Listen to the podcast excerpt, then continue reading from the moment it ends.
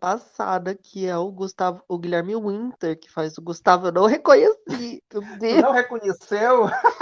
Meu Deus! O quê? Não acredito. Olá, bom dia, boa tarde, boa noite. Sejam muito bem-vindos a mais um episódio do seu podcast favorito, o Critérios de Programação. Eu sou o Fábio. Olá, pessoas! Eu sou o Rafael. Gente, como assim, usurpadora? Cadê João? O que Já- aconteceu com ele? Já tomou o lugar dele, usurpadora? Olá, usurpadora. Oi, usurpadora. Sabe quem sou eu? A verdadeira Paola Bracho. A verdadeira Paola Bracho. Ai, Janana. Gente. pois é, gente. Mais episódio que João Dantas não pôde participar. Inclusive, ele manda beijo pra vocês. Então, para não ficar você, para não fazer vocês ficarem ouvindo minha voz falando sozinho aqui por sair sei lá quantas horas. Chamei alguém, chamou, chamei o Rafa e ele atendeu meu pedido. Tudo bem, amiga? Quanto tempo? Não é? Pois é, estamos aqui. A gente faz revezamento de critérios. A gente tem uma escalinha. Uma escala de ca- Exatamente.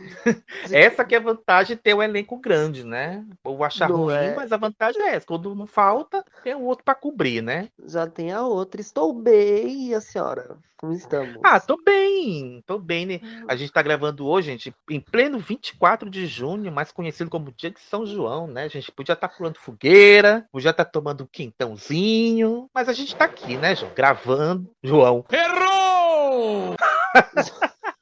é o hábito. O fantasma. Ai, é o fantasma O que tá fantasma. aqui. Ele tá aqui em É. espírito. Nossa, que horrível.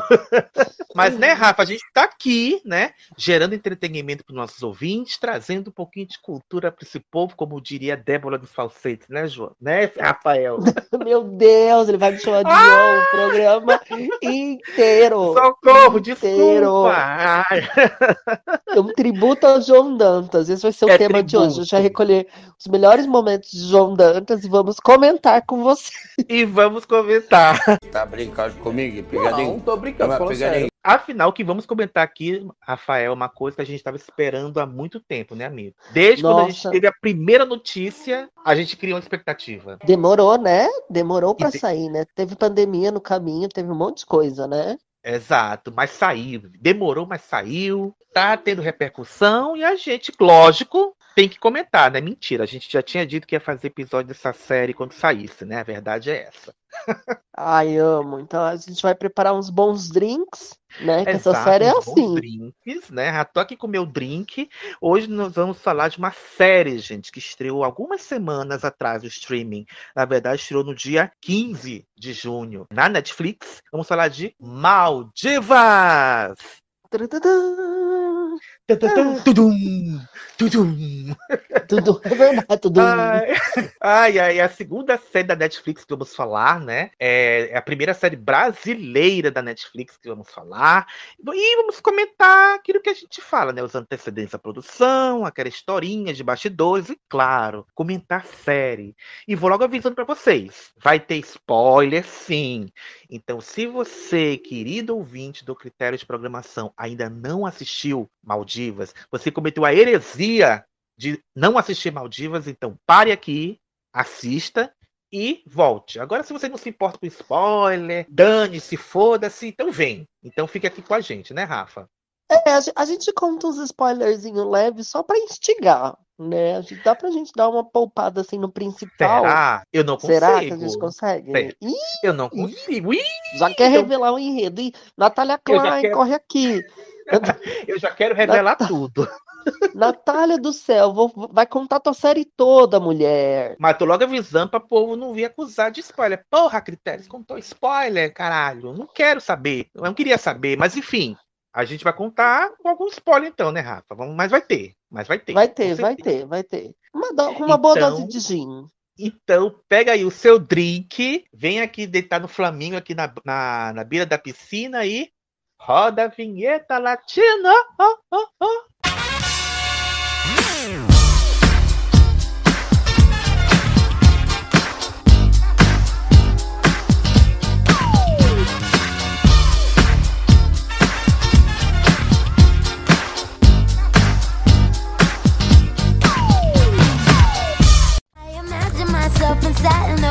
Platinum and gold eyes Dancing, catch your eye You'd be mesmerized, oh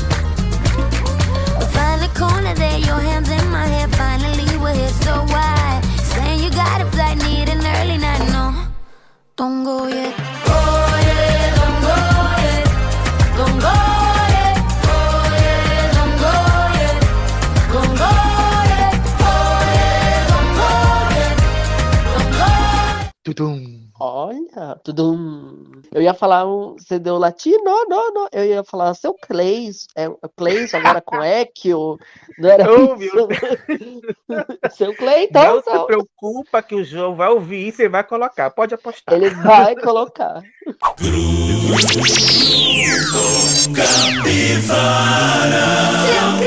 Agora high-tech!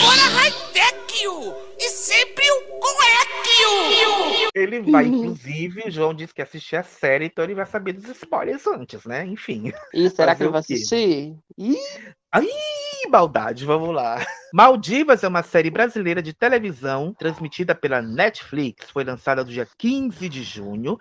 Foi uma série criada e escrita por Natália Klein em sete episódios e dirigida por José Alvarenga Júnior e protagonizada por Bruna Marquezine e Manu Gavassi, com participações de Carol Castro, Sharon Menezes, Natália Klein e Vanessa Gerbelli. Sim, a gente está falando das rachas porque no final das contas são elas que importam no final das contas, né? A gente vai falar daqui a pouco melhor sobre isso. Ai, ai, é... Rafa, quando você soube de Maldivas, qual foi a sua primeira impressão sobre a série? O que você achou quando viu a notícia de que Bruna iria para Netflix, saiu da Globo, foi para Netflix e foi confirmado de que ela iria fazer Maldivas? Então, assim, nada, nada pessoal, mas quando eu soube da, da notícia que a Bruna saiu da Globo e foi pra Netflix, eu caguei. Como todos nós, né? Como todos né? A nós. Bru, nada pessoal, né? Mas você saiu de Deus, salve o rei. A ama. gente não, a gente não, não tava muito Tá, na né? expectativa Foi. de atuação, né? Depois de Deus salve o rei, né, amigo? Ih, Ih, não, não tem como, gente. Deus É salve o rei, não tem como. amigo, Mas sabe o que me aí- lembrei? Sabe que eu me lembrei que Bruno Diga. Galeasso saiu da Globo e foi pra Netflix, fez alguma coisa até agora lá? Menino, nada, né? Fez um Nada, teaser né? lá pra La Casa de Papel e, e só, né? E só, Nem né? Tá participou da recebendo série, fez um. Olha isso, enfim. é, Mas vai, o Rafa, Tundum continua. cai todo, todo mês. Todas né? todo mês, né? O Pix do Tudo cai lá, né? Enfim. Mas aí, então, então eu tava cagando, assim, pra Bruna Marquezine, assim. Mas aí, quando anunciou a série, eu fiquei empolgado, porque Natália Klein tem um texto maravilhoso. Quem acompanhou a primeira série dela, Adorável Psicose, que foi baseada, inclusive, num blog que ela tinha, de relatos dela na terapia, de situações loucas que ela vivia, sabe que a Natália é uma boa roteirista, ela é uma ótima roteirista, ela é engraçada naturalmente. Então, quando anunciou a série dela, eu falei, ah, não, aí vai ser interessante. E eu lembro que o primeiro teaser que revelou a Bruna, a Manu Gavassi, a Carol, a Sharon, tinha uma estética cafona, né? Desde o começo, Maldivas tinha uma estética cafona, exagerada, né? Afetada. E eu sou, gente, eu sou desses que adoram uma cafonagem. Adoro uma cafonagem. Então, eu, eu comecei a esperar ansiosamente. Não sabia de roteiro nenhum, né? Porque os, os teasers dessa série, aliás, eu preciso dizer que essa série, a divulgação dela foi bem porca, porque os teaser, o tra trailer não dizia nada da história. Nada. Você só sentia a cafonagem, que era um condomínio cafona. Esse é o Drink Maldivas. Para prepará-lo, você vai precisar de uma dose de mistério, 30 ml de intrigas, uma salpicada de glamour e uma dose generosa de deboche. Você vai querer beber até a última gota.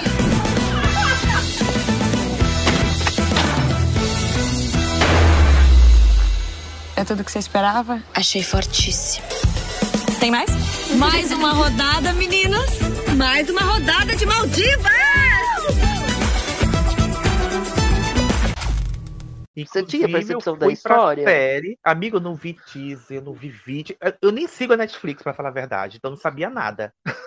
eu fui assistir a série sem saber do que se tratava, pra falar a verdade. Eu sabia do básico, que o, o Maldivas, o título, era um condomínio. Inclusive, é, você sabia que o nome provisório dessa série era Condoladies?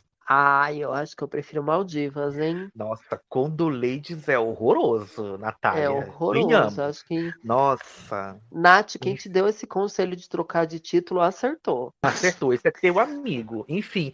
E, eu, e assim, quando eu vi o nome Maldivas, né, anunciado, o nome da série vai ser Maldivas, o nome definitivo é esse, eu fiquei, nossa, porque é um nome, é, Rafa, que remete a tanta coisa.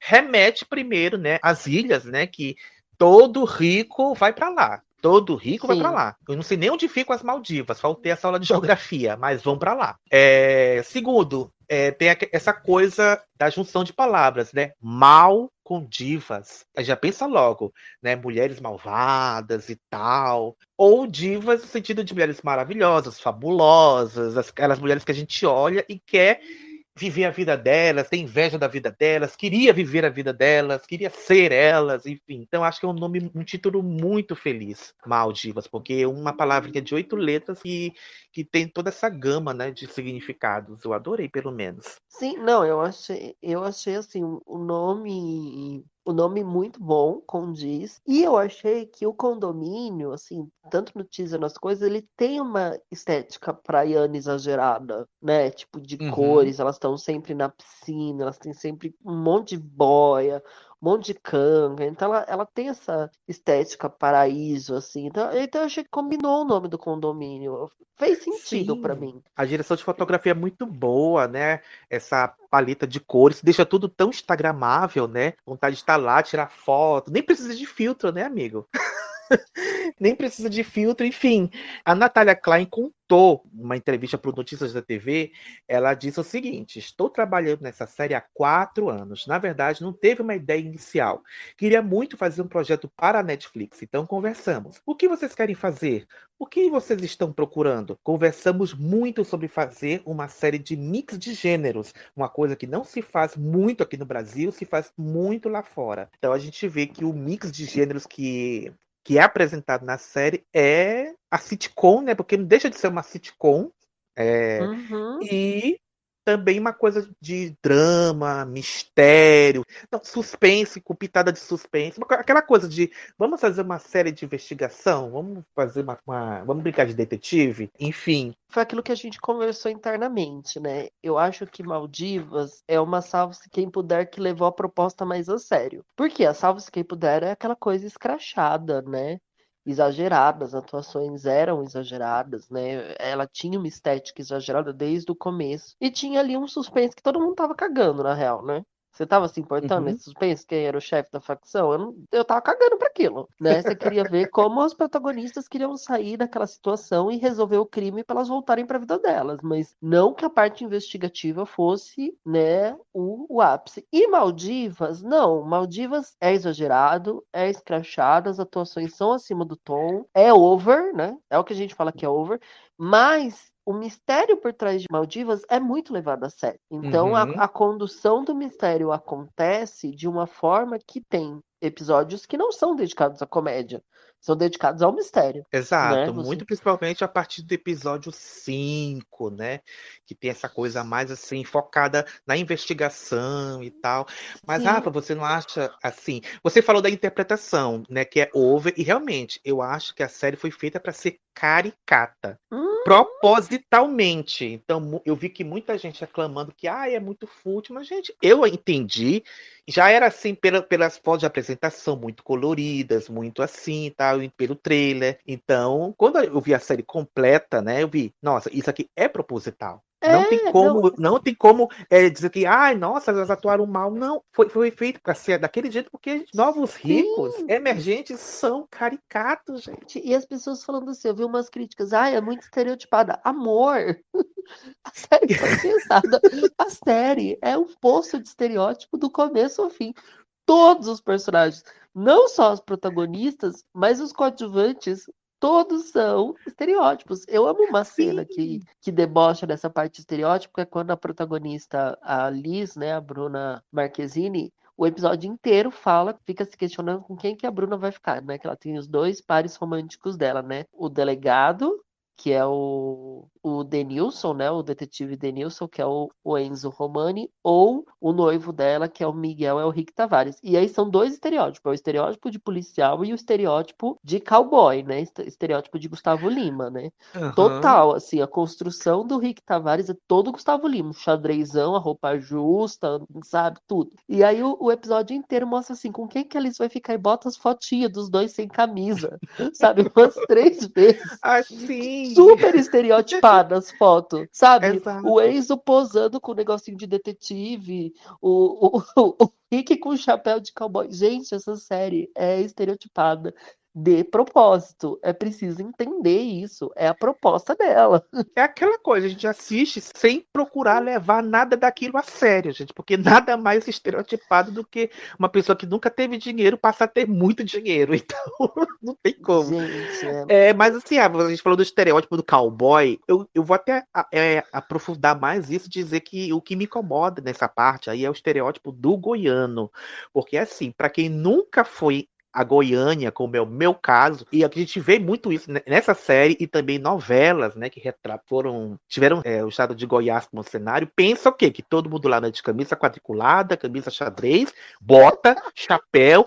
Gente, é, a gente acha que Goiás é o Texas brasileiro. Então eu, que- é um- eu queria é um- saber. É um, é um Villa Country. Goiás É um não Villa existe, Mix, é um Villa né? É um- É um Villa É um grande Vila Mix. Eu queria saber se a gente tem algum ouvinte goiano que me diga. Não, Critérios, a gente não anda assim. Ou, sim, Critérios, a gente anda daquele jeito que eu queria saber. Eu preciso dizer que o, o primeiro episódio foi tão porca, essa contextualização de Goiás, que eu achei que eu demorei assim uns, uns 20 minutos para entender que ela não se passava no Rio de Janeiro, aquela parte da, da série. Minha, podia ser do interior. Podia ser do interior de São lugar. Paulo, que eu, acha- que eu acharia até mais crível do que Porque era Goiás. um povo de, era um povo de xadrez, numa fazenda que não focava muito na fazenda, você só via cerca, não tinha um sotaque, não tinha um nada. Nada, nada. Então, então, assim, Enfim. Tanto que na hora, na hora que. eu- Acho que é, é o, é o Rick Tavares, é o personagem do Rick que fala pra Liz: Você vai pro Rio? Aí eu pensei, mas ele não tá no Rio? Onde que é isso? Ai, ai, mas eu, mas eu amo que a Bruna apareceu sem sotaque. Pelo menos ela A tentou o Bruna- máximo falar sem sotaque carioca, né? Que ela tem um sotaque carioca bem forte. Ah, não apareceu, fato, fato. É fato, né? Enfim, é, Rafa, vamos contar do que se trata a série? Vamos contar do que se trata a Vamos. série? Maybe once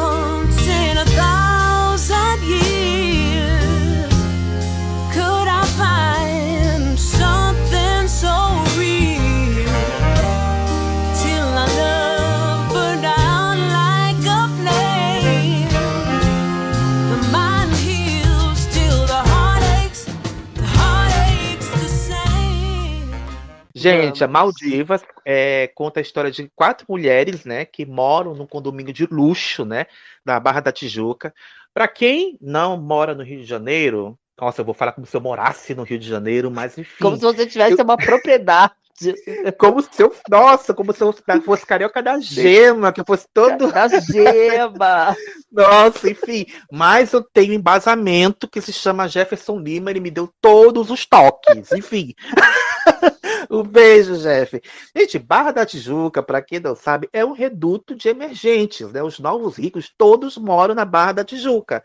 Lá tem muitos, mas muito condomínio de luxo com basicamente tudo dentro. Lá tem padaria, lá tem loja, lá tem shopping, lá tem tudo. Até em Maldivas parece que tem uma igreja lá dentro. Quando a Milene fala que, nossa, eu não preciso sair daqui para nada, a gente entende. Ela realmente não precisa, porque lá tem tudo. porque lá tem tudo. Principalmente na parte mais afastada, né? Como o Recreio dos Bandeirantes, Jacarepaguá. E é basicamente assim que funciona, né, a Barra. Os ricos mais antigos, aqueles ricos mais classudos dos Rio de Janeiro, os mais tradicionais, moram no Leblon, moram em Ipanema, moram na Zona Sul.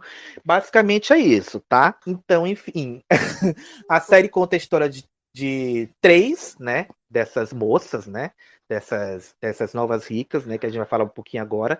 Uma delas é a Milene, Milene Sampaio, que é a personagem da Manu Gavassi, que eu acho, e o Rafa também acha, que é a melhor personagem da série. Eu acho que a Totalmente. personagem mais rica, rica que eu falo em, em várias possibilidades da série. Ela, ela não tem a história mais rica, né? Porque a protagonista é a Bruna Marquezine.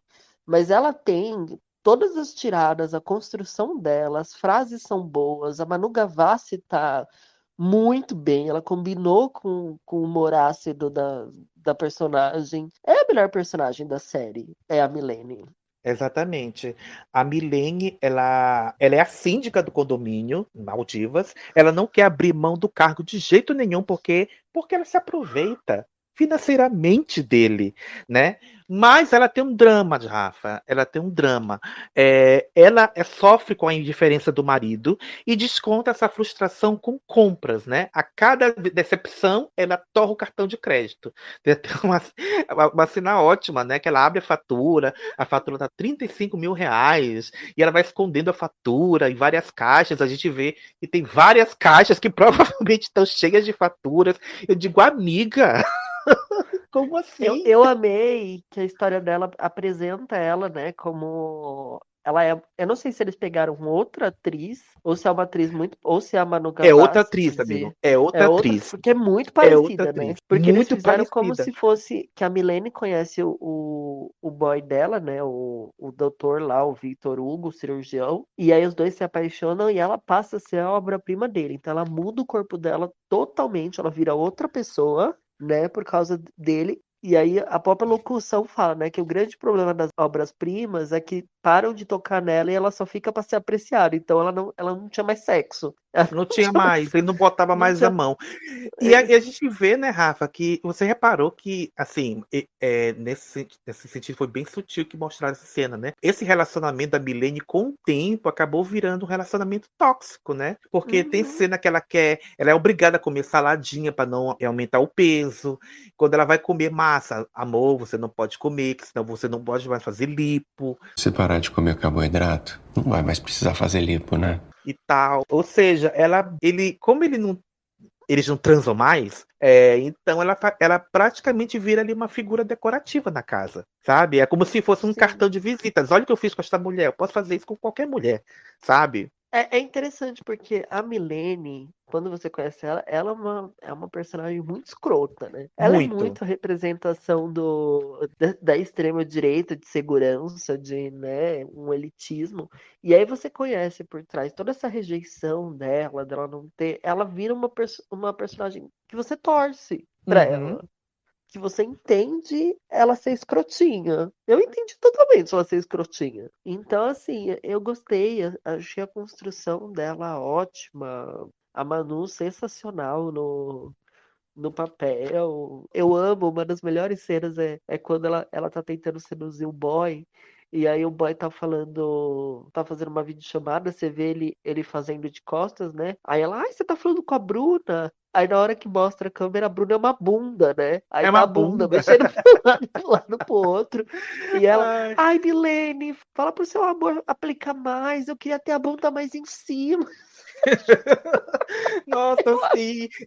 Eu vou ficar com o tempo sem sentar. 15 dias, você tem um casamento pra ir, não sei o quê. Muito bom, muito bom. muito bom. Ai, eu amei, amo. Nossa, e assim, eu, eu, já vi algumas críticas falando que, nossa, a Matu Gavassi foi ela mesma na, na série e tal. E, gente, assim, eu não vou dizer que ela foi ela mesma, mas eu acho assim, para aquelas frases de efeito, não tem como você ser, como a gente já falou, não tem como você ser caricato. Até porque é uma grande estereotipização. Existe essa palavra? Não sei, inventei. Eu vi esse neologismo. É, Mas é isso, não tem como você falar essas besteiras sem ser caricato.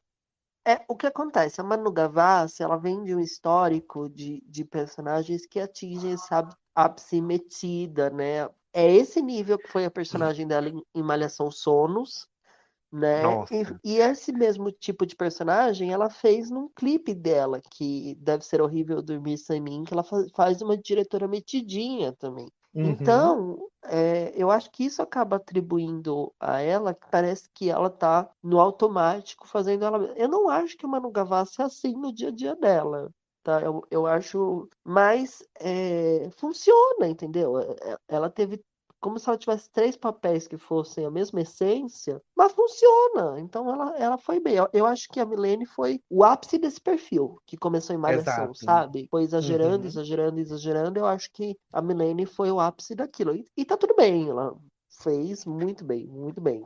Eu concordo absolutamente tudo que você disse agora.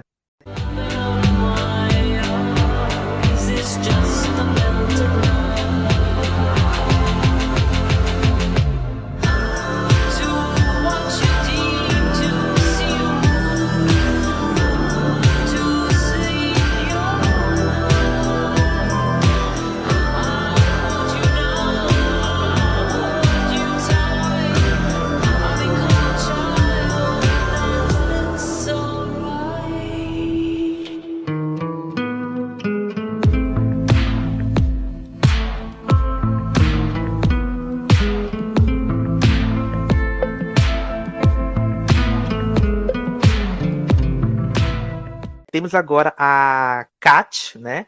Que é o apelido da Catiúcia Miller, né? Interpretada pela Carol Castro. É, Ela é uma socialite, né? Que abandonou a carreira para cuidar fi- dos filhos, mas ela tem a, vida arruinada quando o marido político, né? É preso em um esquema de corrupção e passa a lidar com a prisão domiciliar dele. Olha, é, eu acho que a Kat, amigo, assim, tem uma história muito boa, mas eu Uhum. acho que ela é, acaba estagnada. Tem episódio que ela nem aparece. Então, isso que eu ia falar. Eu acho assim, ela tem uma base engraçada, porque é maravilhoso o, o fato do, do marido dela ter uma tornozeleira eletrônica. Eu adoro. Eu Eu- adoro, gente. trouxe cenas maravilhosas, mas eu sinto que a personagem meio que não se desenvolve, é a que menos se desenvolve Infelizmente. Infelizmente. e isso fez com que a Carol não mostrasse o potencial dela. É, é mais uma, uma qualquer. Por exemplo, a Carol, eu gosto muito, se eu não me engano, eu vou até olhar aqui, eu acho que ela fez Velho Chico. Fez. Que eu lembro, Fez a ela fez a Yolanda. primeira parte do Velho Chico, né? A primeira fase Exato. amei ela em Velho Chico. Eu achei assim, Velho Chico, o ápice dela, Tá, assim, Carol. sabe? Eu achei também acho, concordo. E A então, maturação profissional foi ali. nossa, ela foi. E eu lembro que teve vários rumores de que ela ia ser uma protagonista de algum lugar, porque ela tava ótima em Velho Chico. Ela Uhum. tava ótima. Então eu esperava que ela entregasse esse nível. E em Maldivas não rolou. Mas eu não acho que é culpa dela.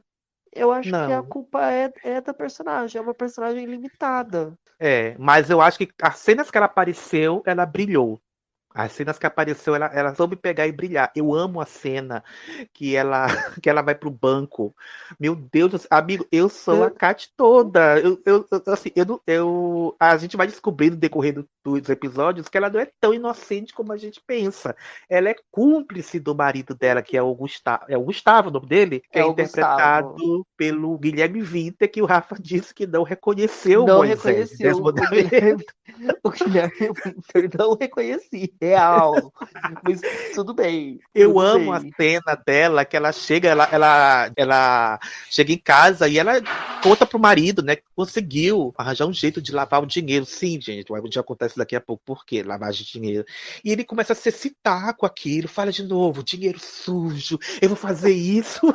e eles vão falando daquilo durante, durante o sexo. Eu morro de rir com aquela cena. Eu acho muito engraçada. Eu amo uma cena porque ela descobre. A gente tá dando pequenos spoilers, mas ela descobre que o boy da Raíssa, que é a personagem da Sharon Menezes, tem um caso extraconjugal. E aí ela tira fotos desse caso extraconjugal e pensa em chantagear. E aí ela tá falando com o marido dela. Aí ela fala: Ah, eu sou uma má pessoa. E o marido virou assim: Não, você só é uma péssima amiga. Amigo, mas não é ela que tira a foto. Não é ela que tira a foto. Ah, ela vê as fotos, sim. Ela vê a foto. Ela vê ela as vê a fotos e ela, foto. e ela, ela Ela guarda, ela pega, pra- é, é, ela guarda pra ela, mas ela vê, ela não tira. Inclusive é, tem um tem razão, mistério, tem né? esse plot. É, quem é o quem é o que quem é que chantageia que eu acho maravilhoso, né? Que é quem é que manda essas fotos pro personagem da Sharon Menezes, real. Exato. Mas Falando na Cheryl Menezes, né, a personagem dela é a Raíssa Flores, ela é ex-bailarina de um grupo de axé, o grupo Veneno Tropical. Eu adorei esse nome. Eu adorei esse nome, eu adorei a música. Inclusive, por favor, lance nas plataformas a música da Cobra Coral, lance incendiária, porque eu quero dar sim nas lendas. Pelo amor Não, de Deus. assim, lance incendiária, lance em Cobra Coral e lance a versão de Barbie Girl, que foi gravada especialmente para essa Sim! série exatamente, também, que muito não boa. tem no streaming. E Não eu tem, pirei, eu pirei. Praticamente nenhuma dessas músicas não tem lá, mas a gente vai tocar aqui no nosso episódio. Vai tocar sim, nós conseguimos os direitos, você vai tocar sim no nosso episódio. Dessa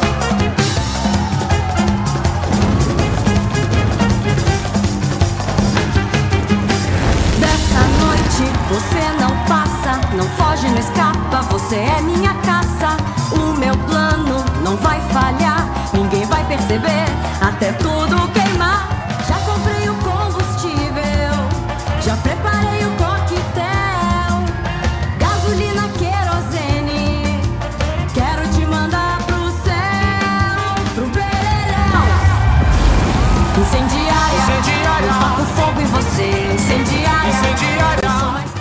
Mas enfim, voltando, ela tem um casamento, né, com o ex-vocalista dessa banda, que é o Cauã, que é interpretado pelo Samuel Melo. Inclusive, Samuel Melo tá uma coisa nessa série. Nossa, olha. Ai, que dizer Samuel Melo, né? Tá uma coisa nessa série. Ele, ele eu fa- falei, falando nele, né, ele deu, ele falou com a gente lá em 2020, pro episódio Laços de Família, foi super gente boa com a gente, então, nossa, é muito bacana ver ele lá. E, e eles vivem um casamento aberto, Rafa. Um casamento Então, o aberto. que eu, eu, eu acho maravilhoso dizer que o, o grupo deles é muito inspirado em El Chan, né? Muito. Total. Aquele, E- As cenas do clipe é muito El Chan. É, mu- e é muito bem feito. Muito bem feito. Eu Uhum. fiquei.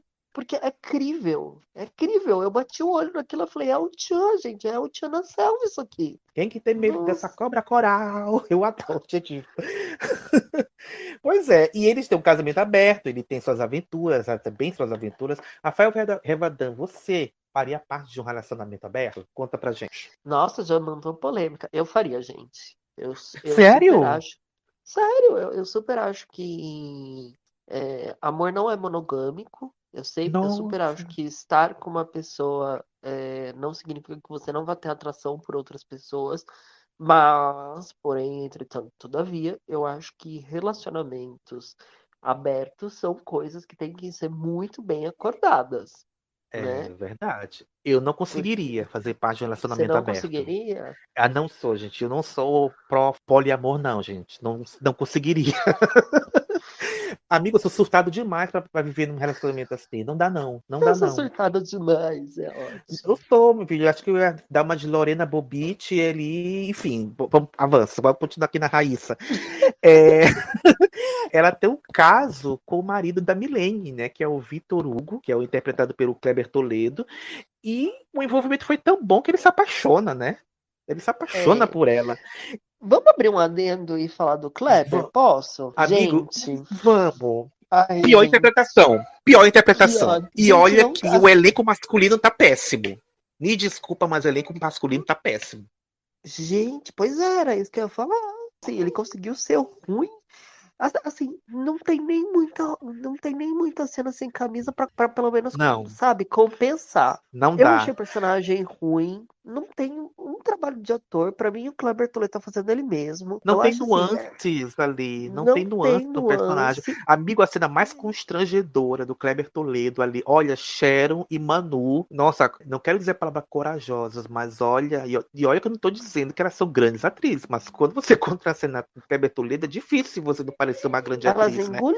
Engoliram ele. Elas engoliram ele. cena. Aquela cena do.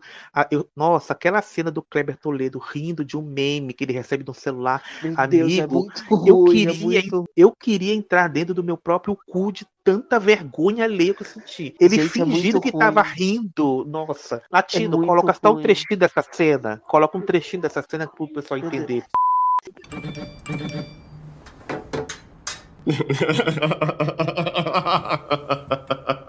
que foi?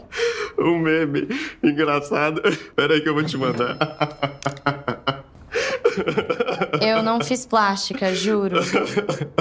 Não entendi. É que a mulher, ela se encheu de plástica, mas não adiantou porque os filhos entregaram.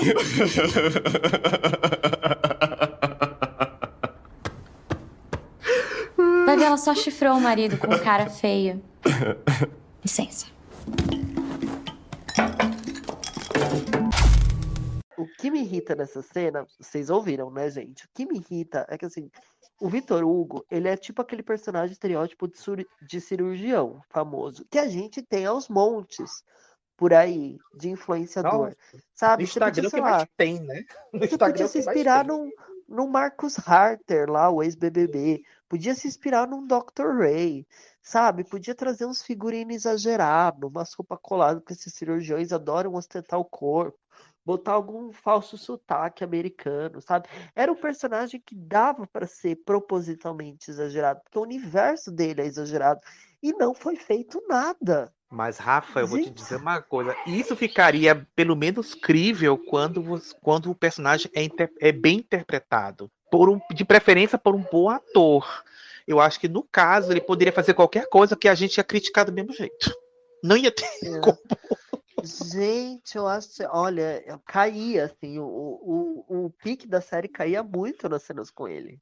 Nossa. Eu não via, e eu fiquei com muita dó da Sharon, porque a a gente vai entrar no Sharon, a Sharon foi uma das mais criticadas no Twitter, eu vi, assim, É, pela atuação ruim. Eu não achei a atuação da Sharon ruim, vou ser muito Hum. sincero, não achei a Sharon ruim, mas eu achei que ela entregou o que a personagem dava pra entregar, porque assim como a personagem da Carol Castro, a Raíssa é muito limitada. É muito Uhum. limitada. Então, eu, eu... E aí, você vê a Sharon Menezes, o último grande papel dela, Bom Sucesso. Que delícia que foi em Bom Sucesso. Então você espera que ela vai ter esse, esse nível de papel, porque em Bom Sucesso ela funcionava no humor ácido, né? Ela tinha tiradas muito boas, ela tinha um timing muito bom com Armando Babaioff.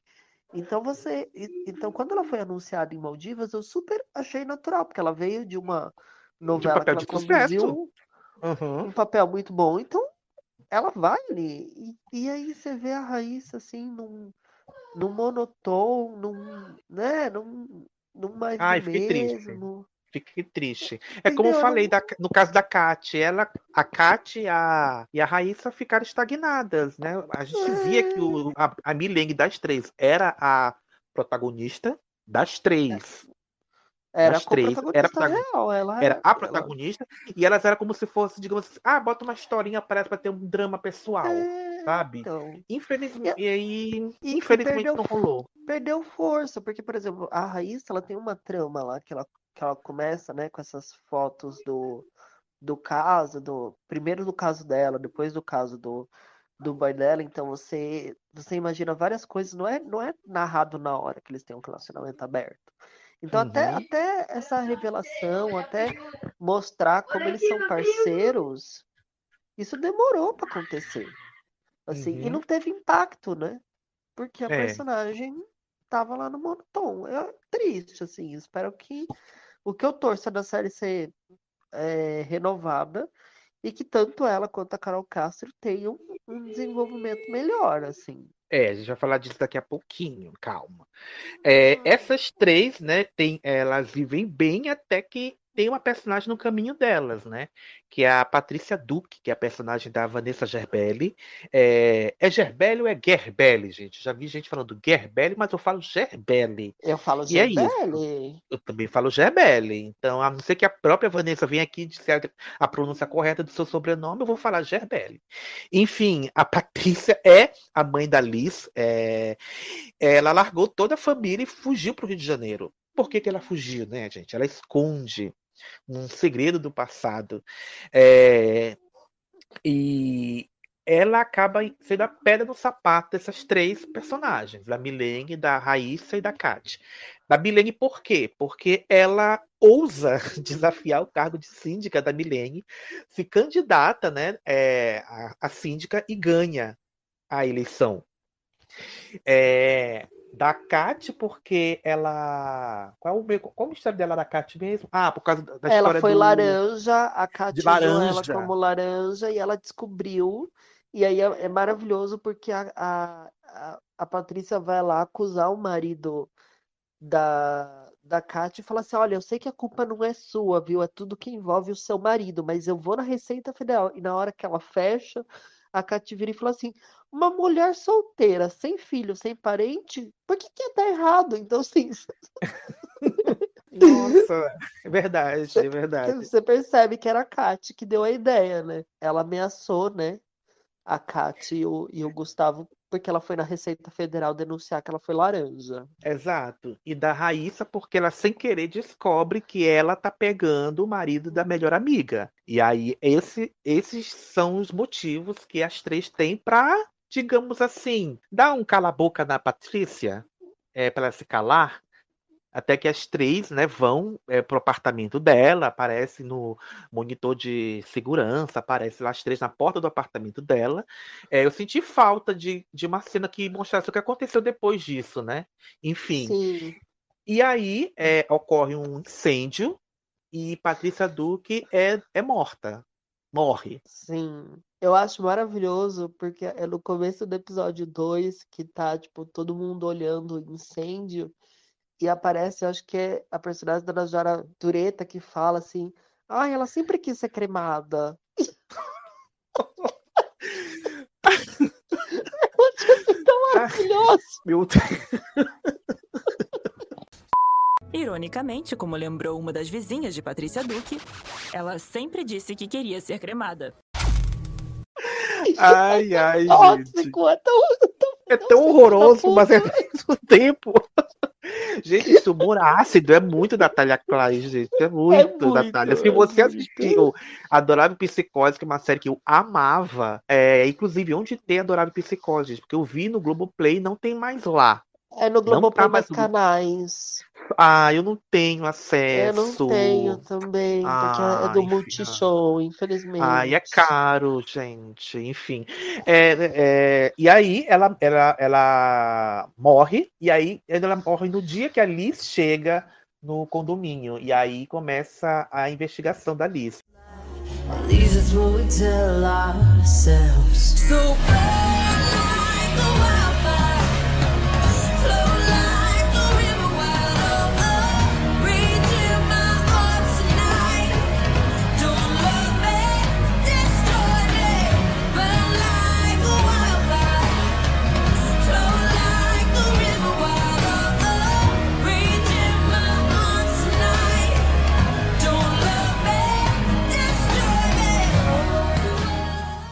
Falando na Liz, que é a personagem da Bruna Marquezine, que é. Ela é uma jovem rica do interior de Goiás. Não é nem da capital, é do interior de Goiás.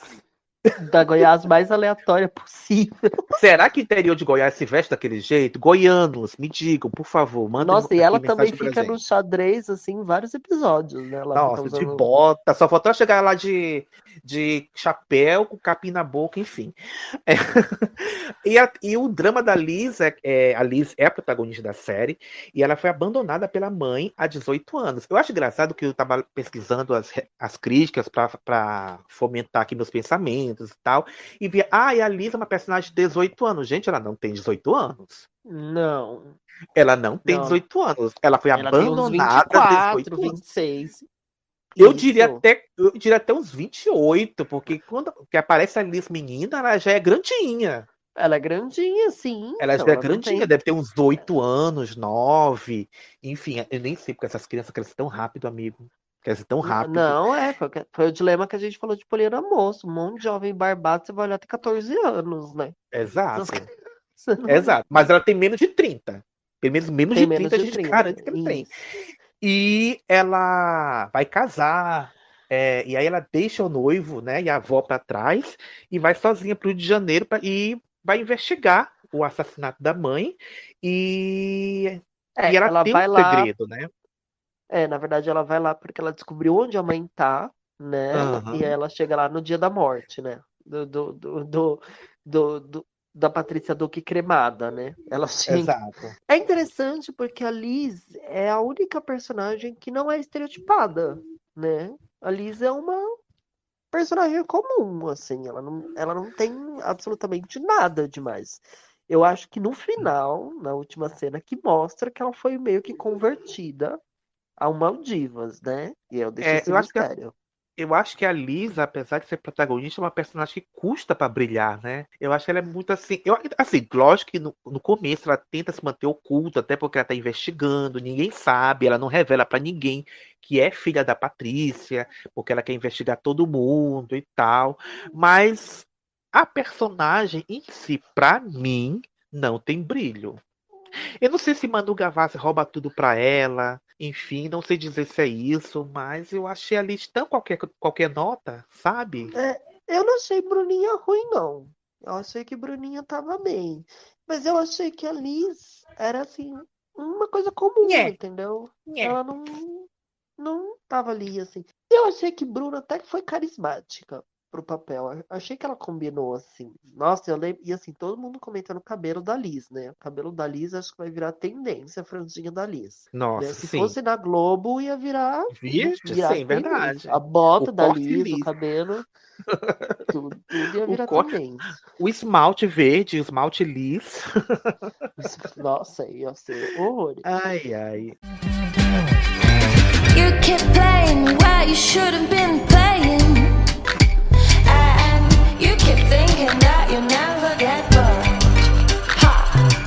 I just found me a brand new box of matches, yeah. And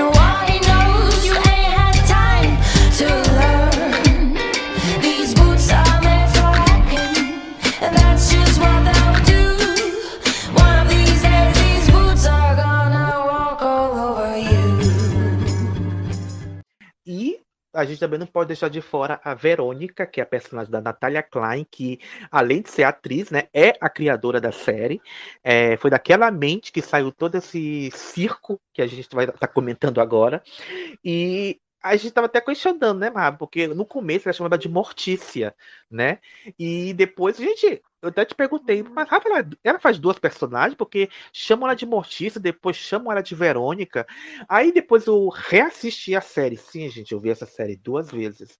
E aí eu entendi, eu entendi que Mortícia é, digamos assim, um apelido carinhoso O que a Milene dá pra ela. Que a Milene dá. É, sim, É, demorou pra eu- entender, eu também. assim. É. Por quê? Porque, ao contrário das demais, né, das três, né, das rainhas do Maldivas, né, que são super coloridas, aquelas roupas sempre da moda e tal, a Verônica se veste de preto, né? Ela é mais, digamos assim, mórbida, ela é mais sombria. Então, acho que daí que veio o apelido de Mortícia. Mas o nome dela é Verônica. É, ela vira a nova síndica do Maldivas, né, depois da morte da Patrícia, Hum. e vai descobrir as falcatruas da Milene. Ela que vai descobrir por que a Milene não é essa, essa, essa imagem perfeita que ela quer passar o tempo todo.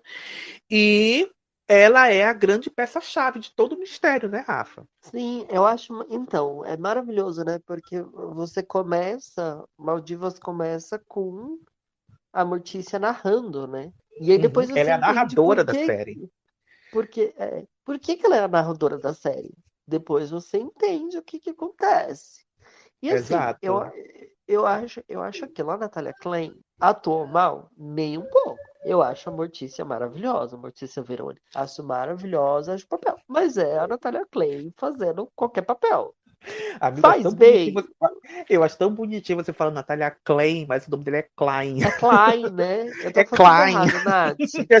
Ai, é- Nath, desculpa. Então, a Nath Klein, ela não atua mal.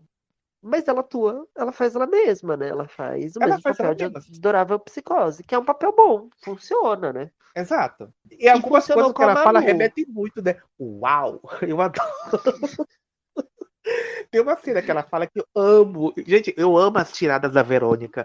Tem uma cena que ela fala: tem várias coisas que eu odeio na vida. Aí eu completando a minha cabeça, tipo, várias que ela fazia adorar psicose, mas ela não fez. Tem várias coisas que eu odeio da vida. Que ela fala, ela enu- enumera as coisas, é, pessoas que se dizem. O Natino vai colocar aqui, Hitler, mas ser síndica desse lugar é uma coisa horrorosa. Odeio muita coisa nessa vida. Paródias musicais, homens que se auto-intitulam fotógrafos no Tinder, Hitler. Mas ser síndica desse lugar alcançou um novo patamar na minha lista. Ser síndica Não, não, desse... não, não, deixa eu terminar. Primeiro eu quis ser síndica pela Patrícia. Depois foi só pra te irritar. Depois eu nem queria mais ser síndica. Mas agora eu tô vendo que eu tenho que ser síndica. Porque você não é melhor que eu. Você é uma ladra.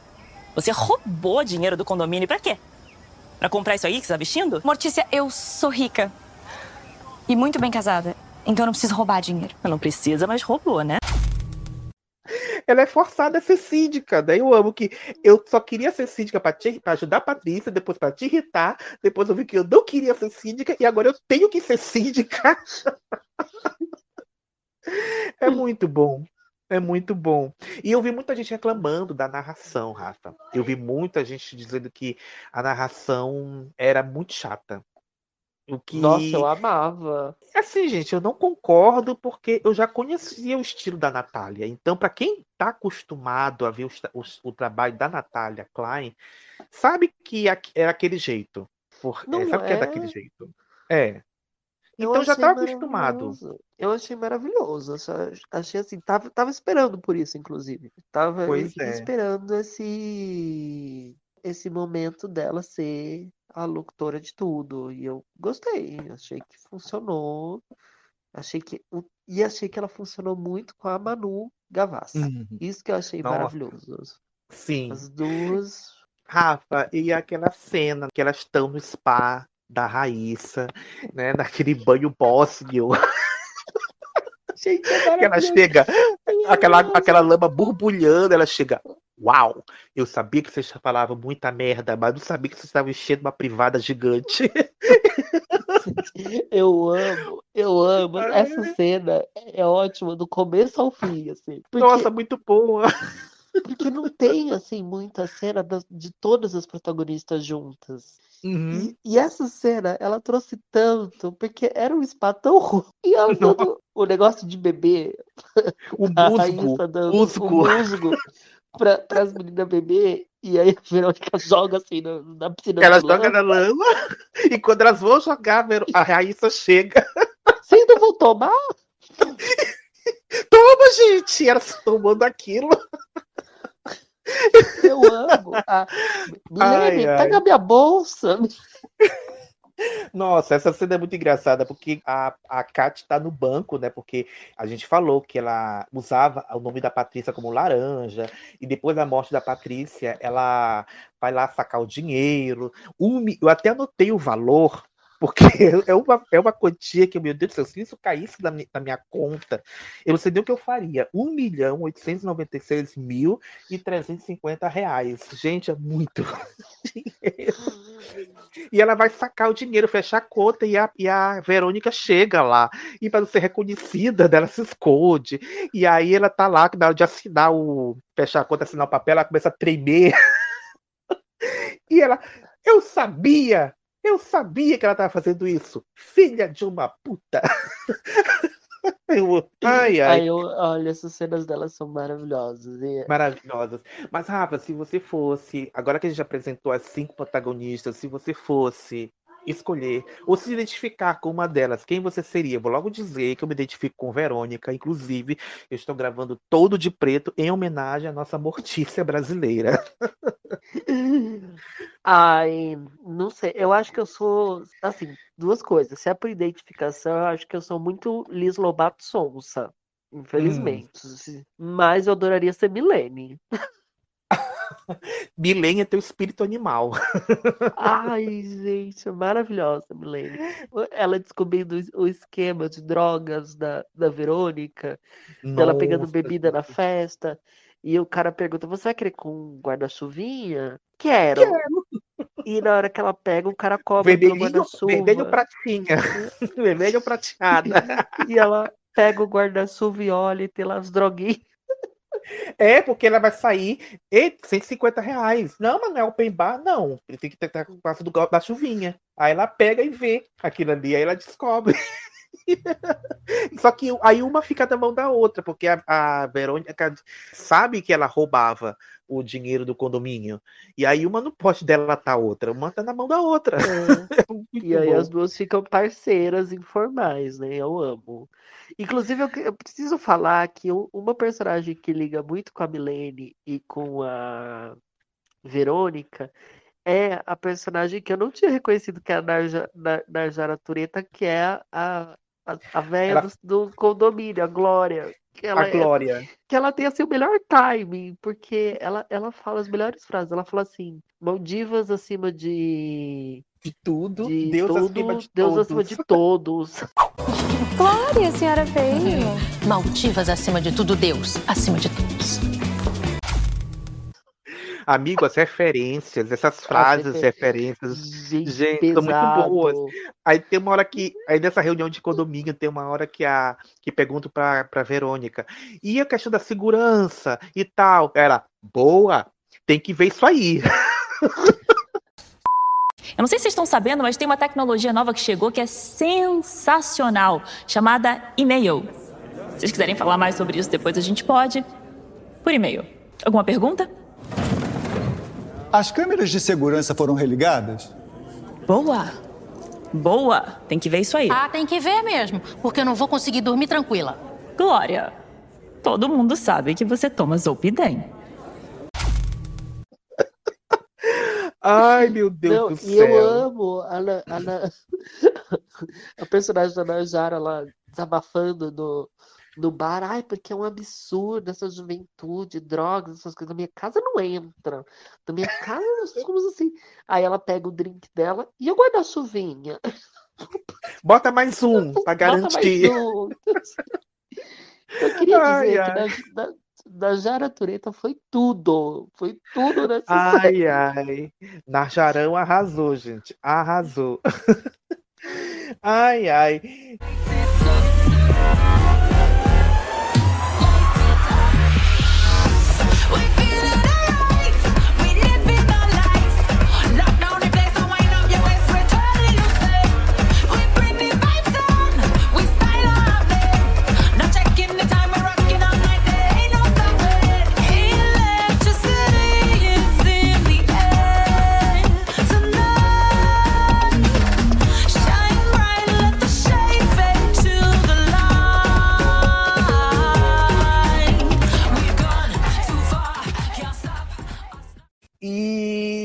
Que mais a gente pode falar, Rafa? É, a- como, é que a série vai, como é que a série vai se encaminhando, né? A, a Liz vai investigando uma por uma. Eu acho, eu acho, eu adoro, né? As cenas que ela aluga um apartamento e ela começa a fazer na parede do apartamento, né? O organograma dela com todas as provas que ela vai descobrindo. E eu amo que do nada do nada se revela que ela é uma polícia, ela é uma perita forense. Aí eu digo, porra! Eu achei, eu achei tão péssimo isso. tão Eu achei incrível. péssimo isso. Eu achei, eu achei tão Valser Carrasco que o personagem muda conforme o enredo. E de- lembra do Ninho, do Amor à Vida, que tinha 300 personalidades. Aham. Eu achei anim- Eu Aí, aquilo muito ódio, muito ódio. Fiquei- Eu fiquei com ódio da série nesse momento. Eu, porra, que coisa barata, gente. Que recurso ela medíocre, Natália, pelo amor de Deus. E foi proposital esse recurso medíocre. Eu falei assim, puta que pariu, Natália. Você botou lá como perito. O perita E eu- forense, aí isso justifica aquele aparelhinho que ela tem, que ela, que ela, que ela, que ela destrava a fechadura e tudo. Que ela... Ai, meu Deus do céu, gente. Gente, e eu amo assim, mano. Eu amo quando ela vai visitar a cena do crime com o, delegado e o outro vai narrando. Que que é? E ela, porque ela vai fazendo pose, né? E ela, que que é isso? Tá apertada? É Feng Shui? Ih, vai dormir? É Tai Chi Chuan essa porra? Ai, meu Deus do céu, o que que é? Gente, acha que. Agora, eu, eu, agora falando do elenco masculino, eu acho. A gente já falou que são todos péssimos, gente. São todos péssimos. É, o, o pior de todos é o Kleber Toledo. Mas o Enzo Romani, ou Romani, como ele agora se intitula, meu Deus do céu. Ele é lindo, Sério, gente. gente Ele é discordar. Eu lindo. Ele é Eu lindo, gost- mas eu acho que ele tem mais preocupação em parecer um policial sexy, bonitão, e sair bonito no vídeo do que interpretar de fato. Eu não Então, gostei da ele não me- interpretação dele, não. Ele não me incomodou, não. Assim, eu achei que ele. Nossa, gente. Acho, Sabe aquele, assim, tem que. sabe aquele estereótipo do policial que a gente sabe que ele vai se envolver com a, com a mocinha lá e tudo?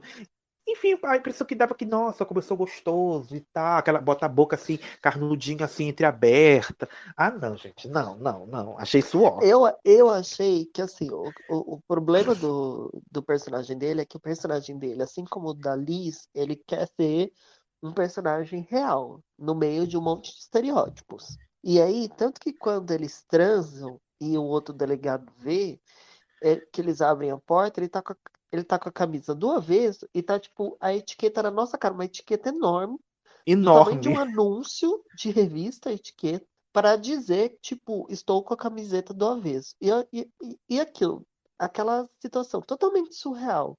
Para dois personagens que não são surreais, ficou ruim. Então achei que ele segue o mesmo tom da Lisa. Eu achei que, não sei, talvez dava para exagerar mais, Uhum. sabe?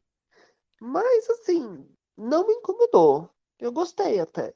Assim, achei que dentro da proposta, achei que ele atendeu. Agora, tenho minhas críticas aqui do elenco masculino. Eu achei Tem. que Então, o, quem é o próximo que você quer falar? Fala aí, quem é o o próximo? parceiro dele lá, aquele detetive O Rabacuque, abacuque. aba... Abacuque, Ai, gente, aba- que, ba- que abacate, horrível. abatuque.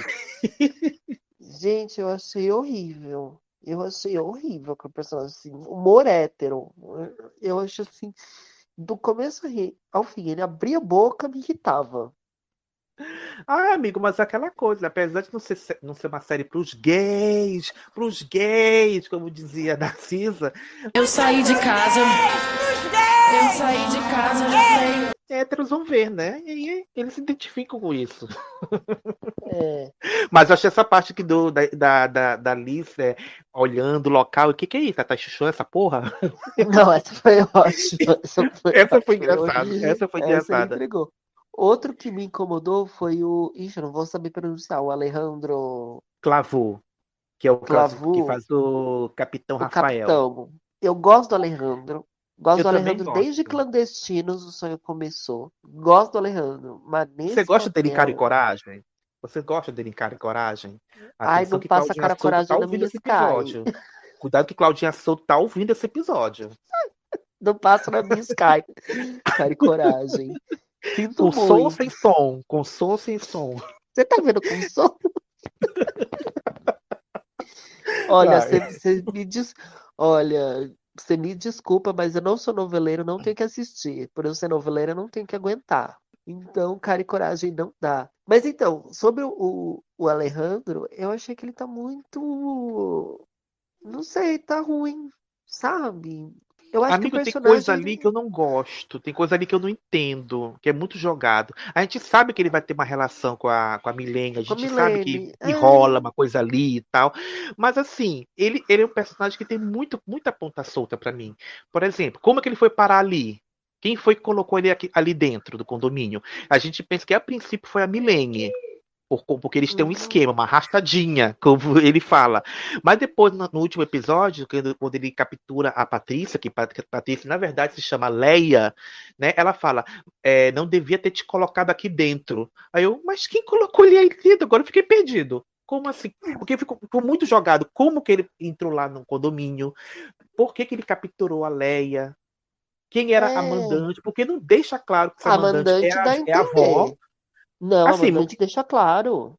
A É, a ele fala que era a avó. A, a Patrícia fala quando ela é raptada, né? Ela pergunta, tipo, quanto que a Joana tá, tá te pagando? E aí ele fala que ele, ele pediu uma fortuna. Ele fala, ele fala isso pra ela. Nossa, Isso, eu acho, isso eu entendi. eu acho, eu acho os fatos dele tão jogados assim que a gente fica Mas tão sem sim, entender. sim, eu, eu acho, eu concordo plenamente com você. Tipo, como ele apareceu ali, né? Uhum. E ele É. chantageia a Milene. Então, como que ele chantageia a Milene? Ela aceitou aquilo por quê? Porque ela estava endividada? You can play if you say Milene, o que, que você quer de mim? I'm always yours.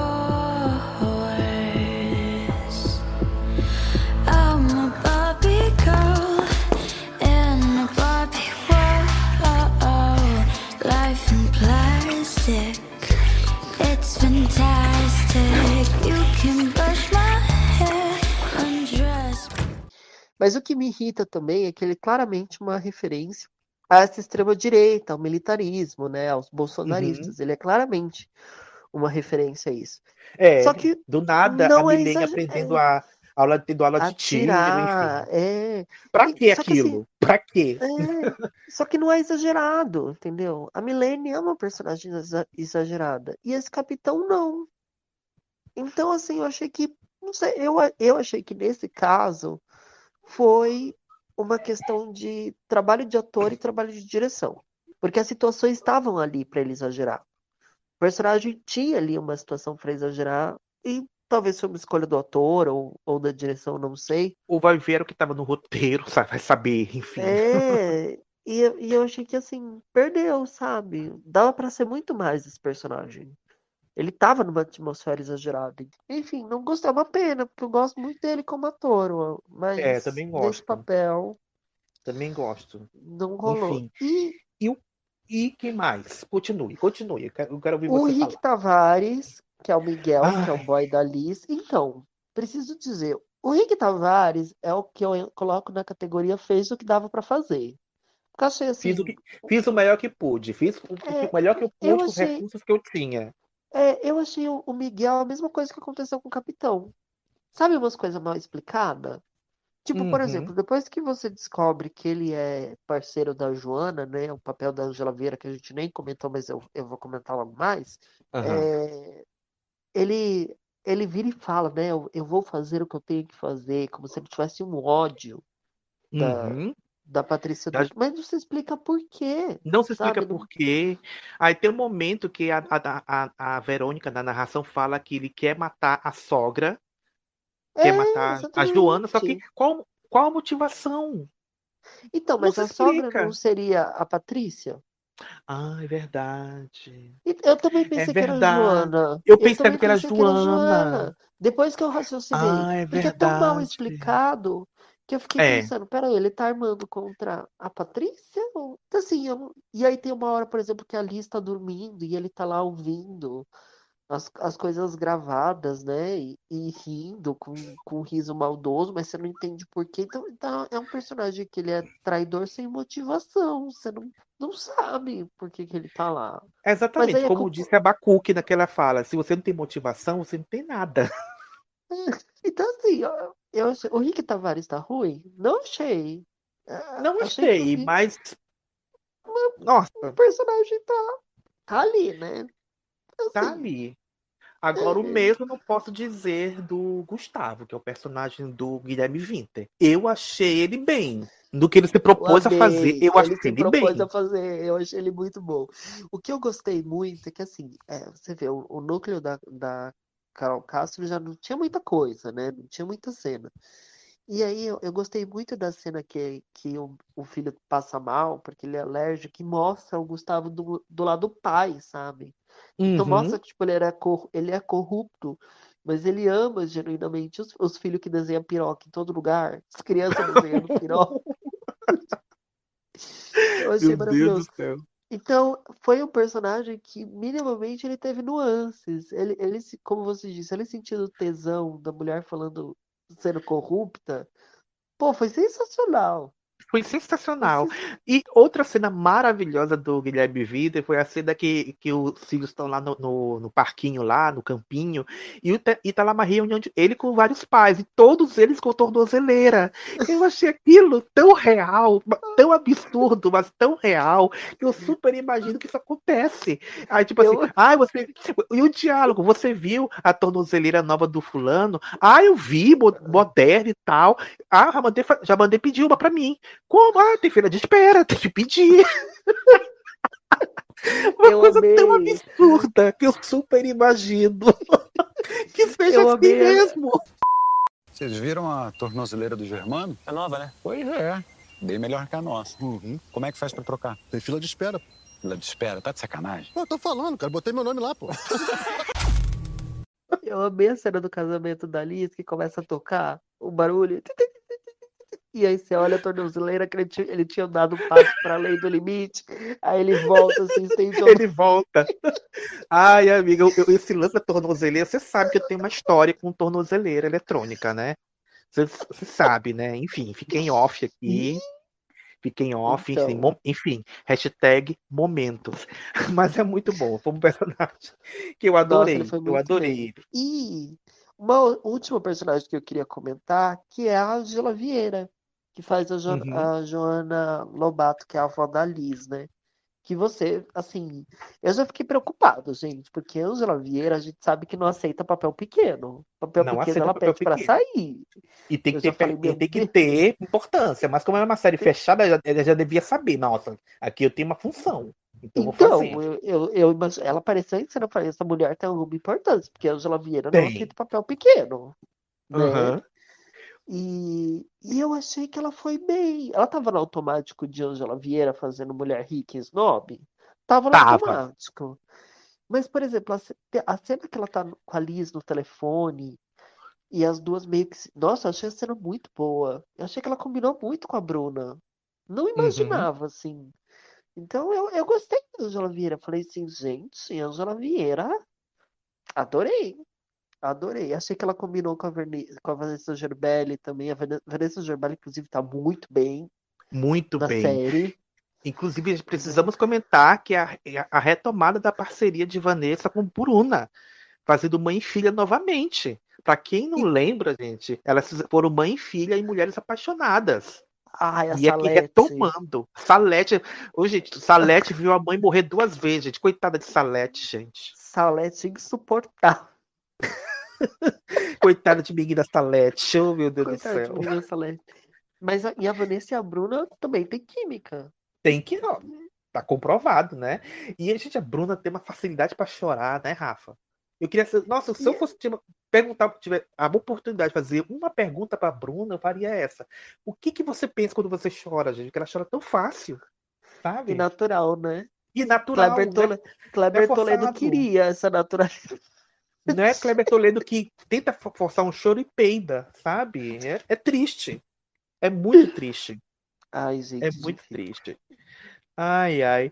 E aí, aí contando aqui os, os acontecimentos, né, do, do decorrer. Eu, a gente falou da Bruna e da Patrícia, da Patrícia, da Vanessa. Eu adoro, adorava as cenas que elas se encontravam, tipo assim, é, a, a, a Liz visão da mãe que ela tinha pela última vez que a viu, né? E a visão da Patrícia que tinha se transformado com o tempo, naquela cena, né? Que tanto que ela desiste da investigação, quem você é, eu não consigo mais, eu não, eu não posso mais continuar com isso. Ela tentando entender, né, os a motivação da mãe, porque na cabeça dele, mãe- na cabeça dela e alimentada pela avó, a mãe tinha abandonado a filha. E aí as cenas de- dela com as duas Patrícias, né, a Leia e a Patrícia Duque, nossa, eu adorei aquela cena. Eu adorei aquela cena, muito boa, né? Eu amei, porque ela, ela apareceu aquelas cenas é, contínuas, né? Uhum. Tipo, porque sai a Vanessa caracterizada como a, a mãe, entra ela como a Patrícia Duque, sem corte, né? Pelo menos Sem corte, pelo, bem corte, editado, foi bem, é, foi bem editadinho aquilo ali, É. muito bom. E, e aí, nossa, eu, eu, eu amo, e eu amo a descrição da Patrícia, né? Que a Verônica fala no off. Tem gente que bebe para comemorar, a Patrícia bebe para esquecer. E era maravilhoso, assim, ela loucona, não parava de beber. E, e era uma personagem que podia cair muito na No canastrice, no caricato desproporcional, né? Num Uhum. caricato forçado, num caricato de ator ruim. E a Vanessa Gerbelli não fez isso. Inclusive, Então, você falou dessa descrição, né, da Verônica, até eu anotei a descrição que ela faz das personagens e a bebida, né, que ela associa cada uma a uma bebida. E, e aquela coisa da construção, né? Elas bebem aquela bebida o tempo todo. Elas não Uhum. trocam de bebida. A Milene, por exemplo, era é, uma caipivódica importada de lixia sem açúcar. Ela até fala, é um clássico da Barra da Tijuca. É, Gente, o- Eu amo. A Kat é o vinho rosé. Um pouco óbvio, mas sempre você pode contar com ela. A Raíssa é uma pinha colada, divertida e deliciosamente extravagante. E a, e a, e a Patrícia é o gin, né? Que você falou, forte e nostálgica. E a Verônica se definia como Blood Mary. Ou você ama ou você odeia.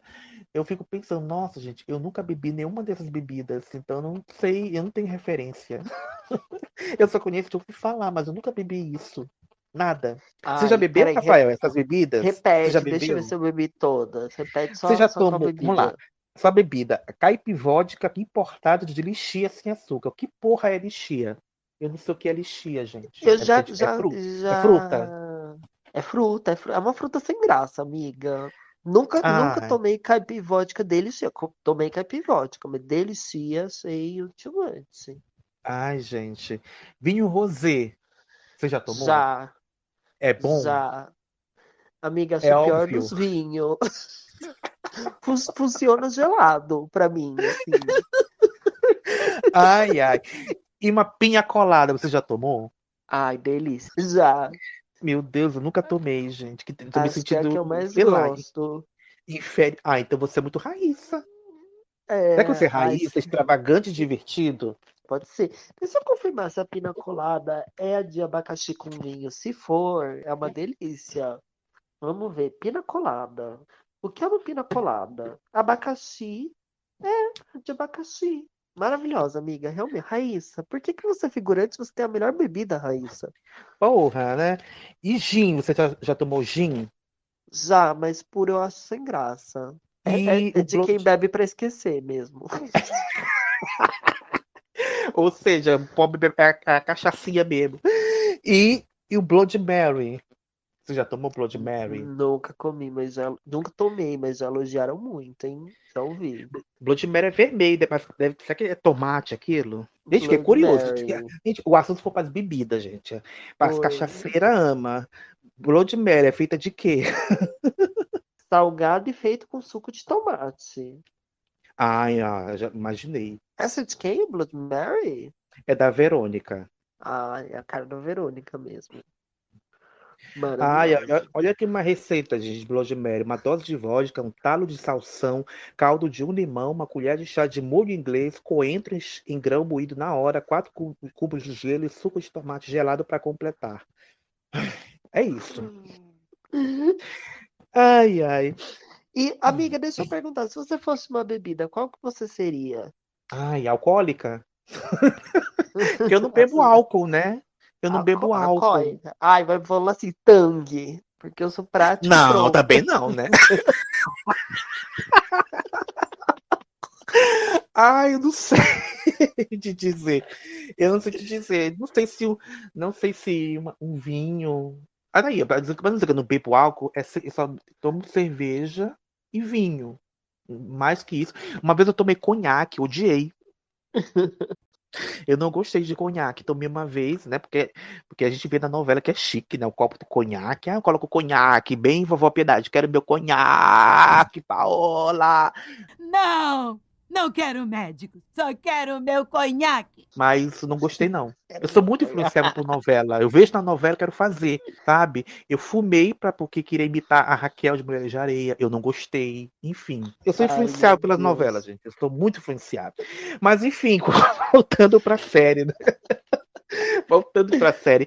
Aí, no decorrer da, da, da, da, da, trama, a Milene volta a ser síndica. é, a, a Kate começa a lavar dinheiro na, na, no spa da Raíssa. A Liz faz suas investigações. E aí, no decorrer da trama, a gente descobre que, que Patrícia tá viva. Que Patrícia está viva o tempo todo. Aí fiquei, mas como, gente? Esta rapariga forjou a própria morte? Com que objetivo ela forjou a própria morte? E aí, e acho engraçado, Rafa, que assim, a gente não foi uma coisa que eu me surpreendi, porque era meio óbvio que ela tivesse viva. Olha, até os fogos confirmando o que eu tô falando. Era meio óbvio que ela tivesse viva, porque assim, eu já assisti série de, de, de mistério, de investigação. Eu escuto podcast de crimes, então a gente imagina que qualquer coisa pode acontecer em ficção, né? Você acha que eu não assisto CSI? De jeito nenhum. Eu vim pra cá pra ajudar e não pra ser tratada que nem uma criminosa. Posso ir agora?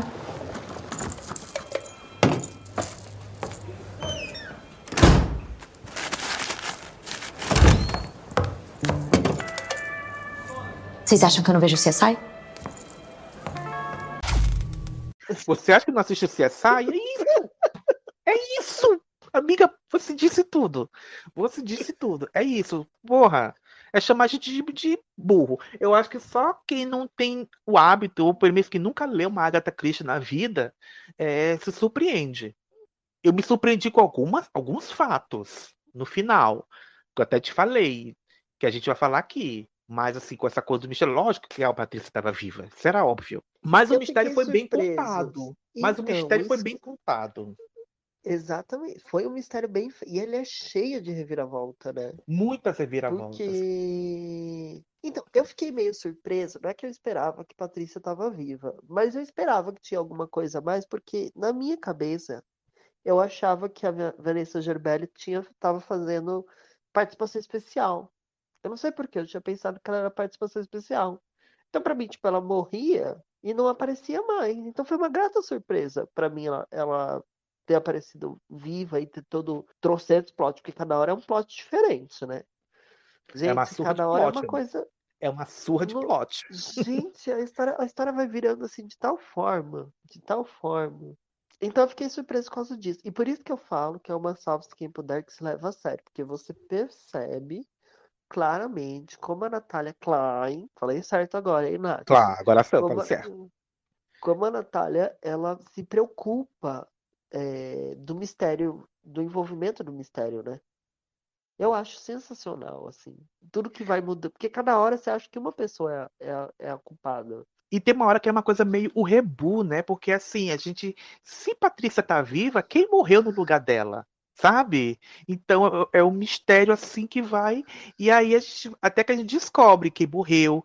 É, tem aquela, quando a, a, a Leia, né, chega com a, com a Liz no, naquele hotelzinho de beira de estrada, que mostra, né, que tem que tá pingando sangue da caminhonete.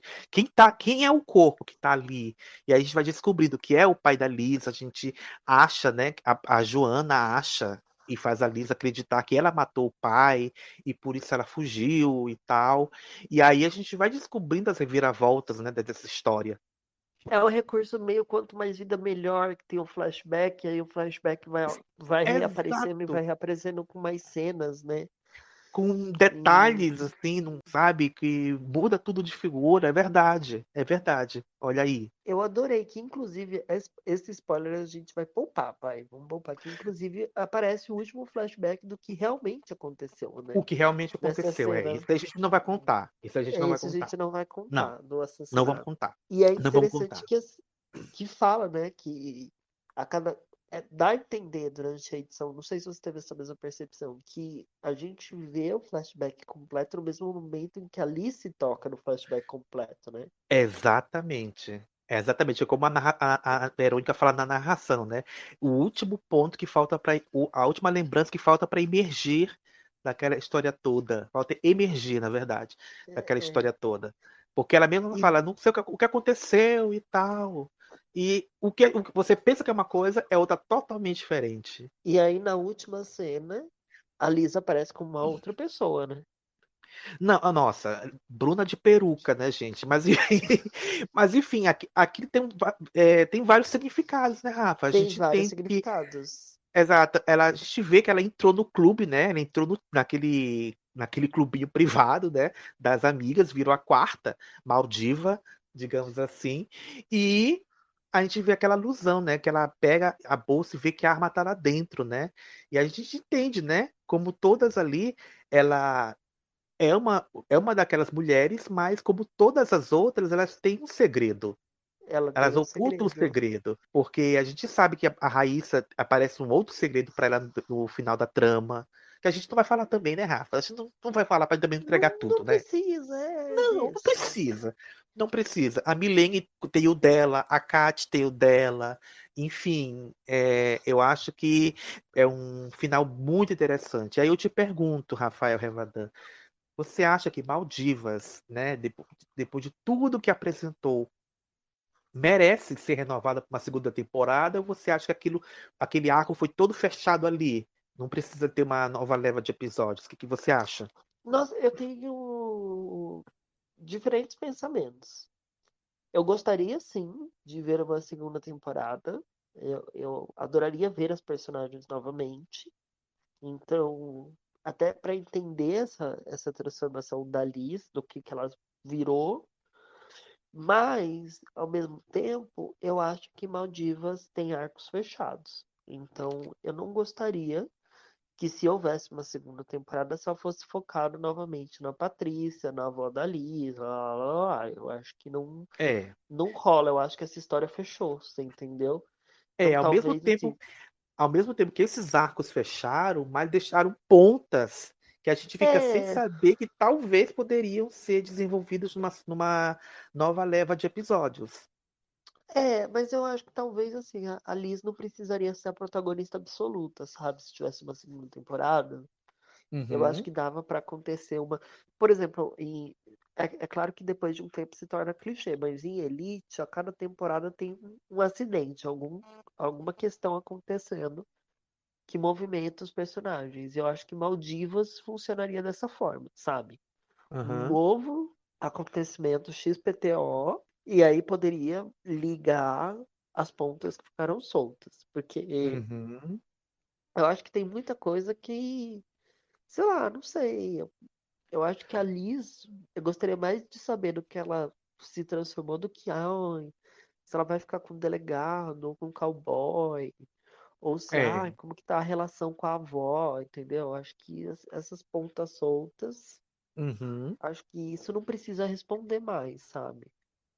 É, eu particularmente acho que fechou ali.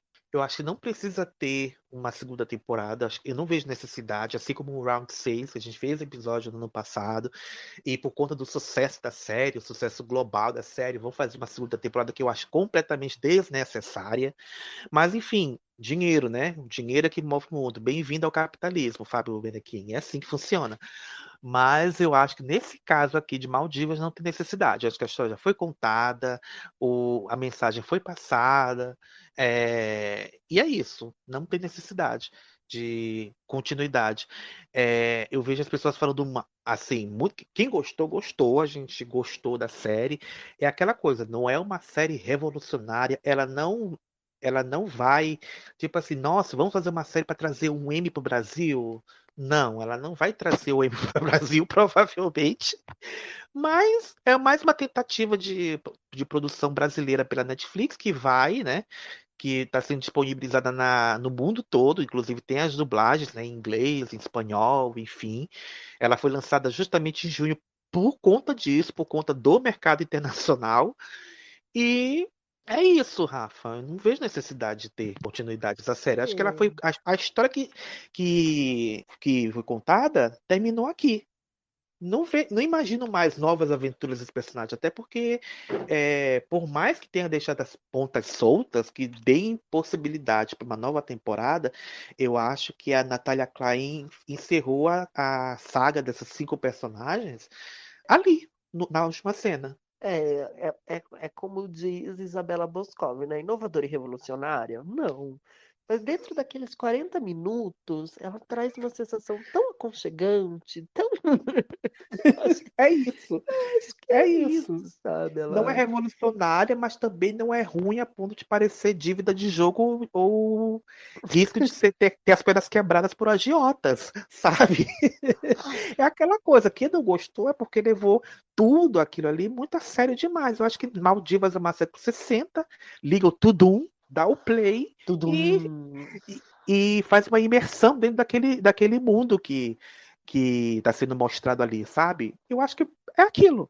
Não é uma série que vai marcar a tua vida, mas também não é uma bobagem sem sentido.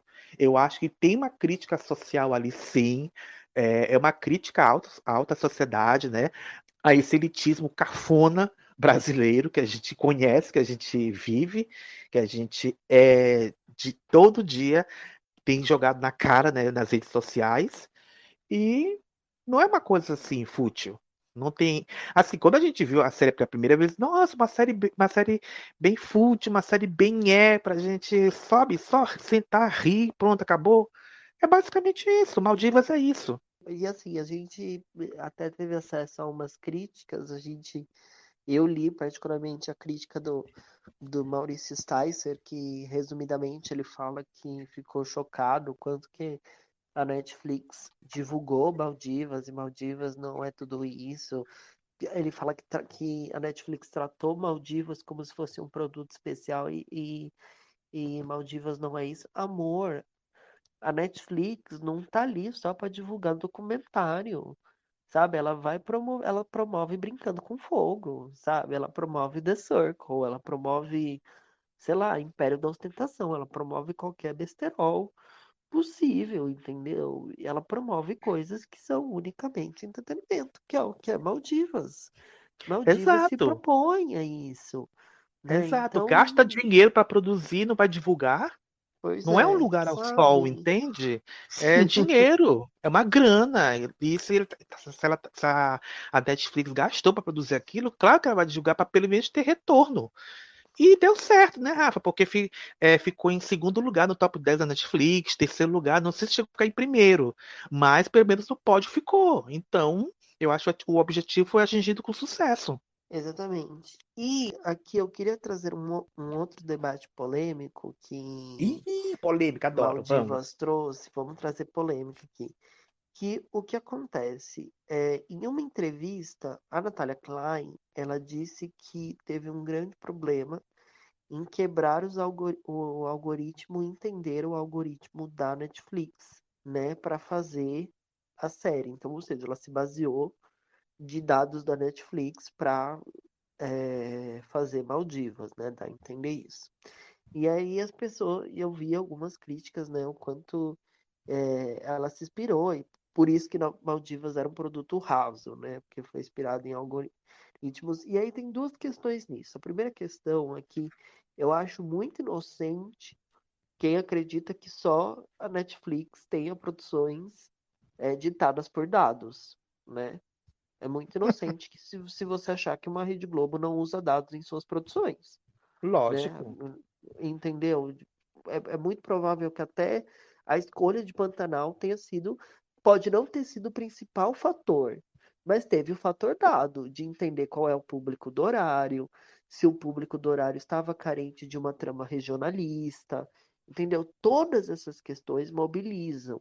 En- Então, assim, é muito inocente você achar que só a Netflix, por ser uma, uma plataforma de origem digital, use algoritmos, gente, porque na boa, to- toda a produção audiovisual vai acabar recorrendo a algoritmos. O Ibope não cresceu tanto. No Brasil, o Ibope é uma iniciativa privada, gente, não é um órgão público.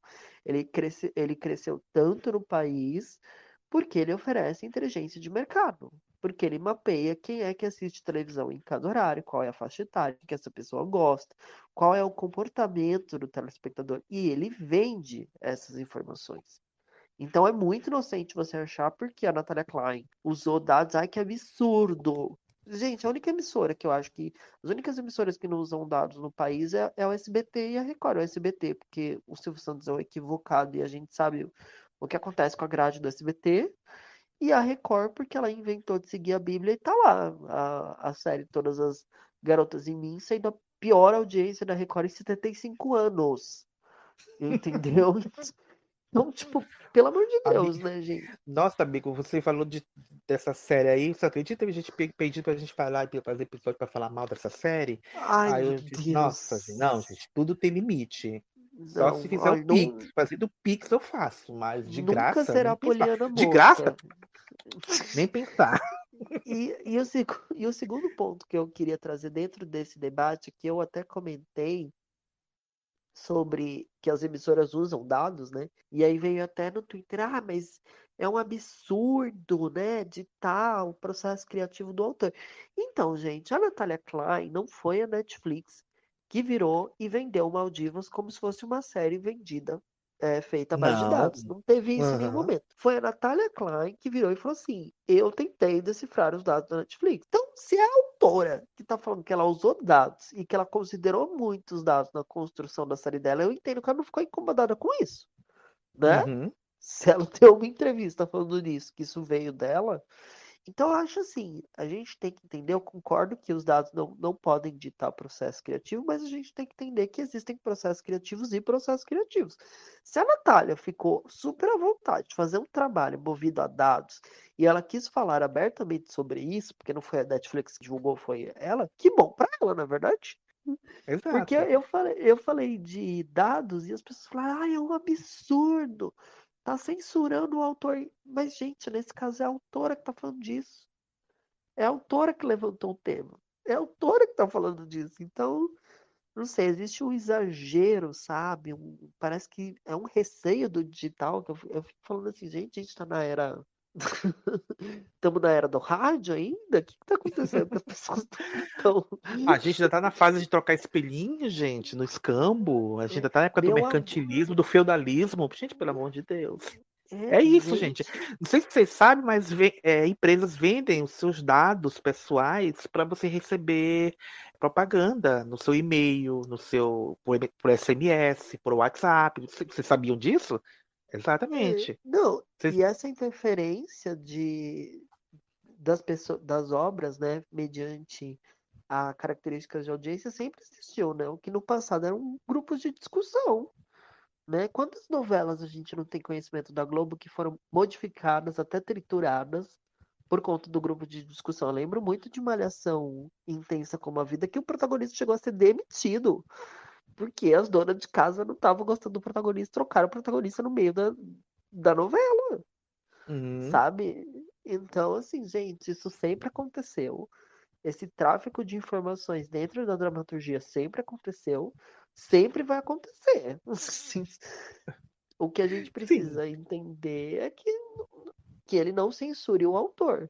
Mas se o autor tá dizendo que ele usou esses dados com muito orgulho, que bom pra ele, não? não? Exatamente. E deu certo, Rafa. E deu, e deu certo. Teria Natália Klein decifrado o código da Vinci? Não sei, mas ela conseguiu decifrar o código Netflix. E deu certo, né?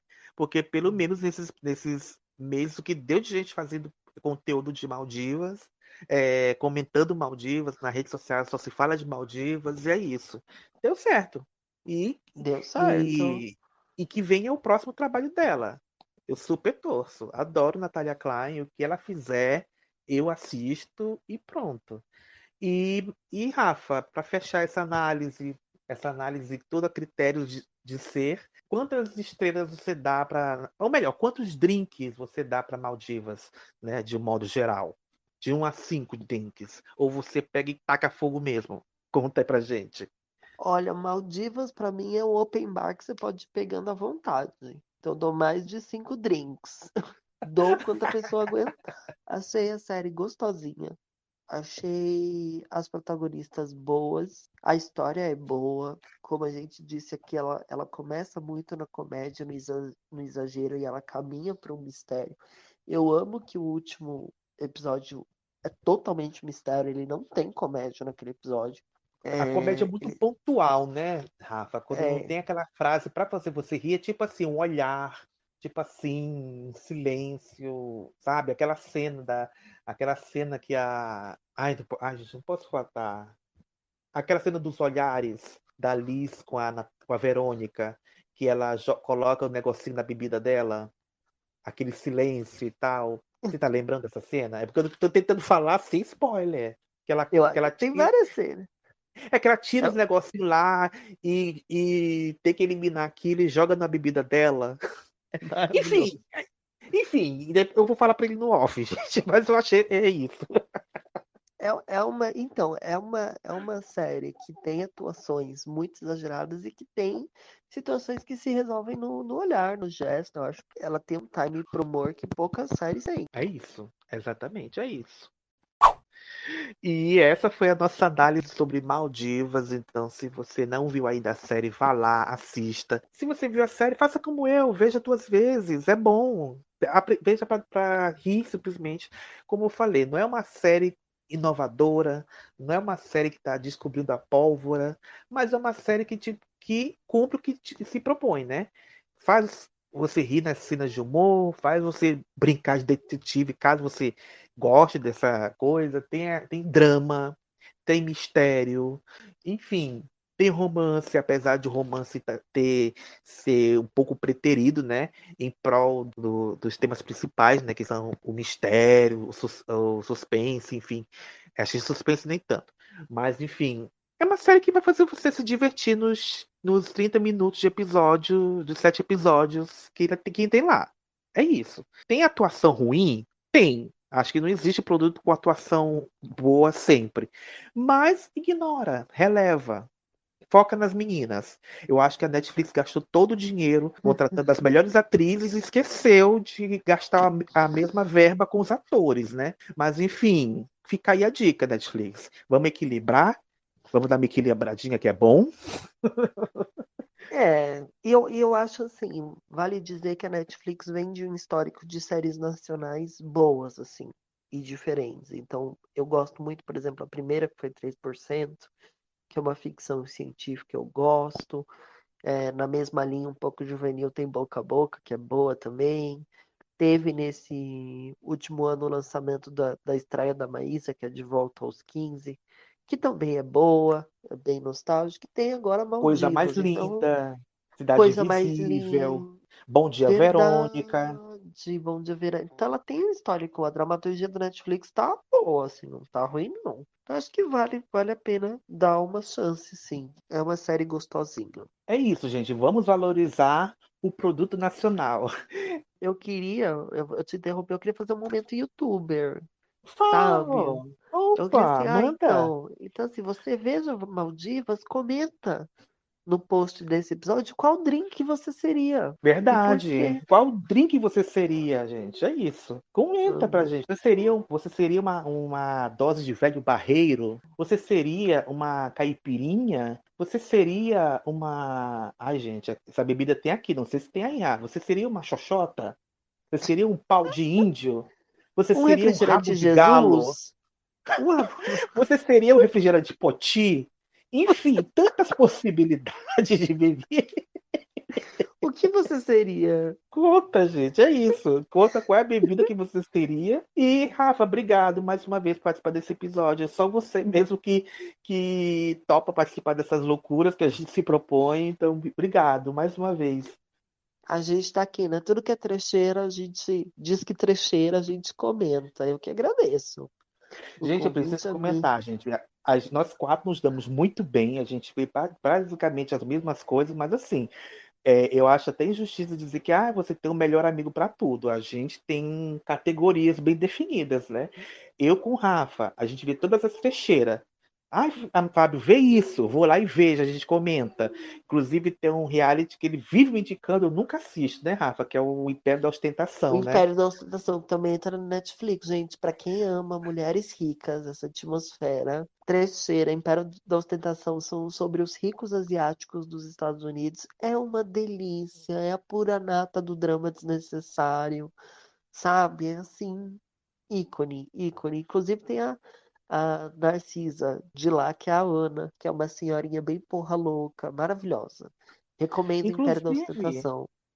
Inclusive, gente, é, a gente nem falou das referências, né? Se você gosta de Desperate Housewives, se você gosta de mulheres ricas, se você gosta, sei lá, das patricinhas de Beverly Hills, acho que você vai curtir Maldivas sim. Bebe muito dessa fonte. Inclusive, Rafa, eu não vou poder ver essa série no momento que eu tô sem Netflix, enfim, quem quiser me dar uma conta, eu aceito. Tô sem Netflix no momento. Mas assim, as trecheiras eu vejo com o Rafa, as reprises de novela eu vejo com o Jeff, o João. Ah, João não vejo nada, mas a gente comenta as mexicanas. A gente comenta as mexicanas, tudo. Ele me manda as notícias das mexicanas, eu vejo e é isso.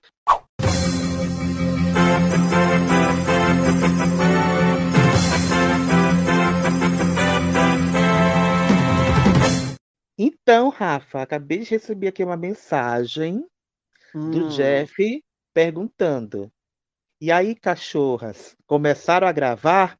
quero participar, me coloca no ar. E aí, o que, é que a gente faz? Não, não, vou pegar a coqueteira aqui e a gente bota ela, né? Vou pegar meu drink aqui. Vamos lá, gente. Vamos lá, vamos chamar aqui a nossa girl from Rio. Em 3, 2, 1, ela vai estar aqui. 3, 2, 1. Jeff! Olá, pessoal! Olha, olha Link ela. ao vivo, link ao vivo. Você tá onde? Você tá indo Maldivas? É, eu queria saber como vocês estão, porque eu estou mal, diva.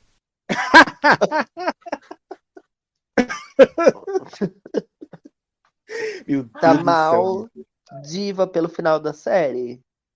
É, eu queria saber como tá esse drink de vocês, com chapéu ou sem chapéu? Com dois chapéus.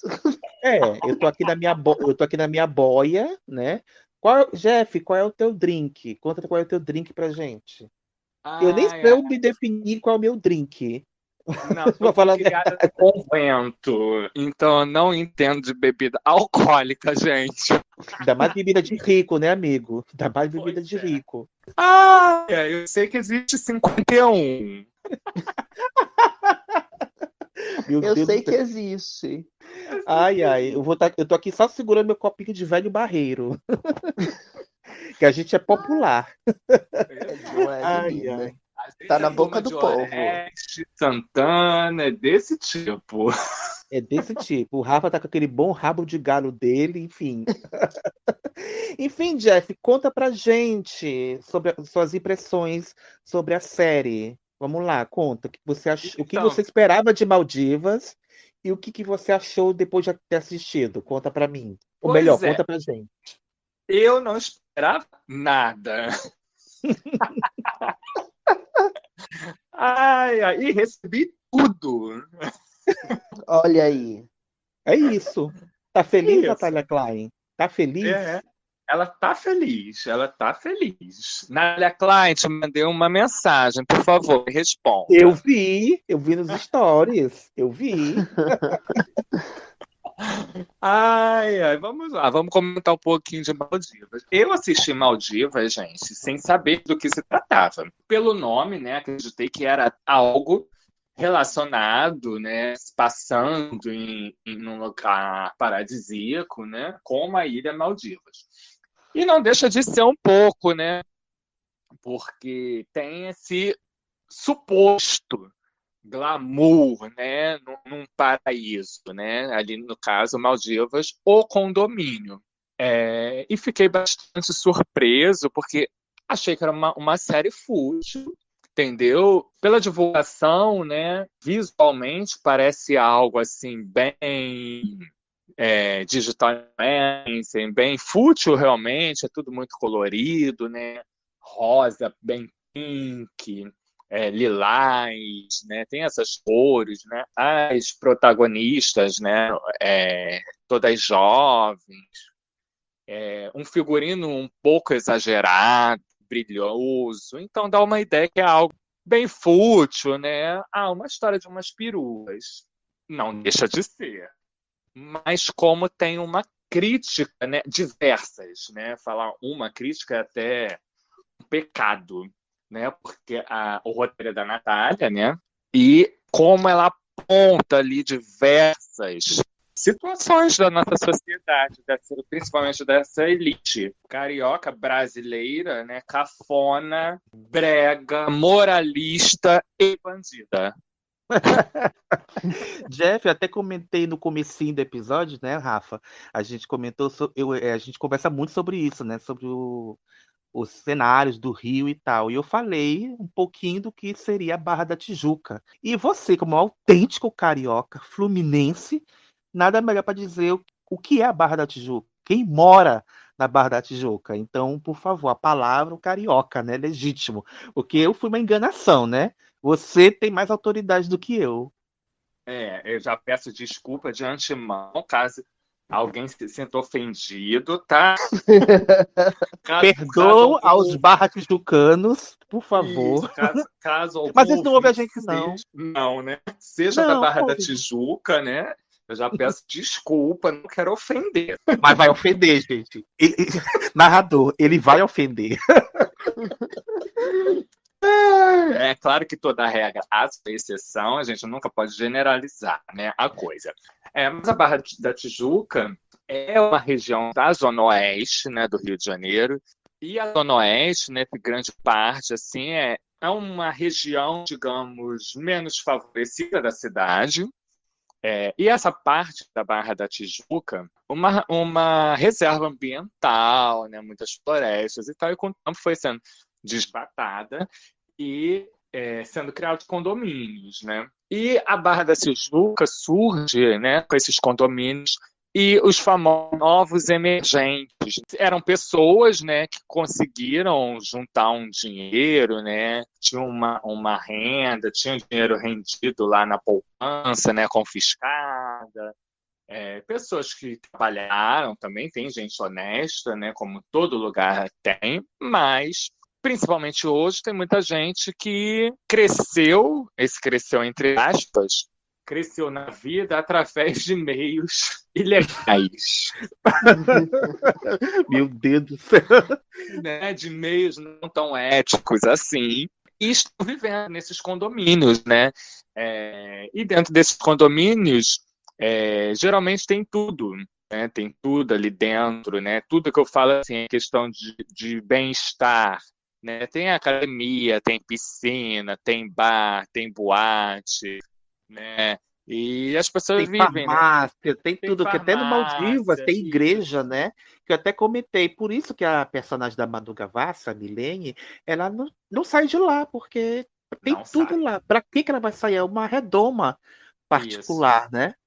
É, e, é- e essa, é a, é- essa é a proposta realmente inicial né, do, do surgimento da Barra da Tijuca, entendeu? As pessoas estarem ali dentro daquele de- da moradia, né? Ao redor da moradia tem tudo. Ela não precisa sair, né? E é uma região com muito shopping, né? Tem bastante shopping pela Barra da Tijuca.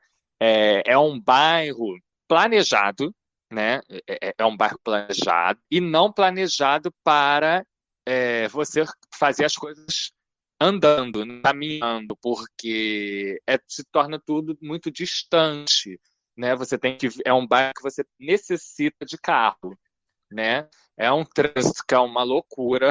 Nossa.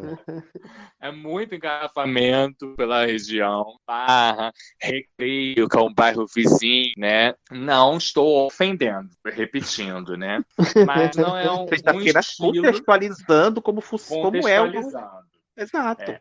As, as É. pessoas que não moram no Rio de Janeiro. E aí é isso, entendeu? Essa fama. E, como eu falei, né, tem muitas pessoas, principalmente hoje, vivendo na Barra da Tijuca, que é, tiveram seus patrimônios, engrandeceram seus patrimônios através de meios, meios ilícitos, né? Qualquer coincidência com um condomínio que foi muito falado, principalmente em 2018, né?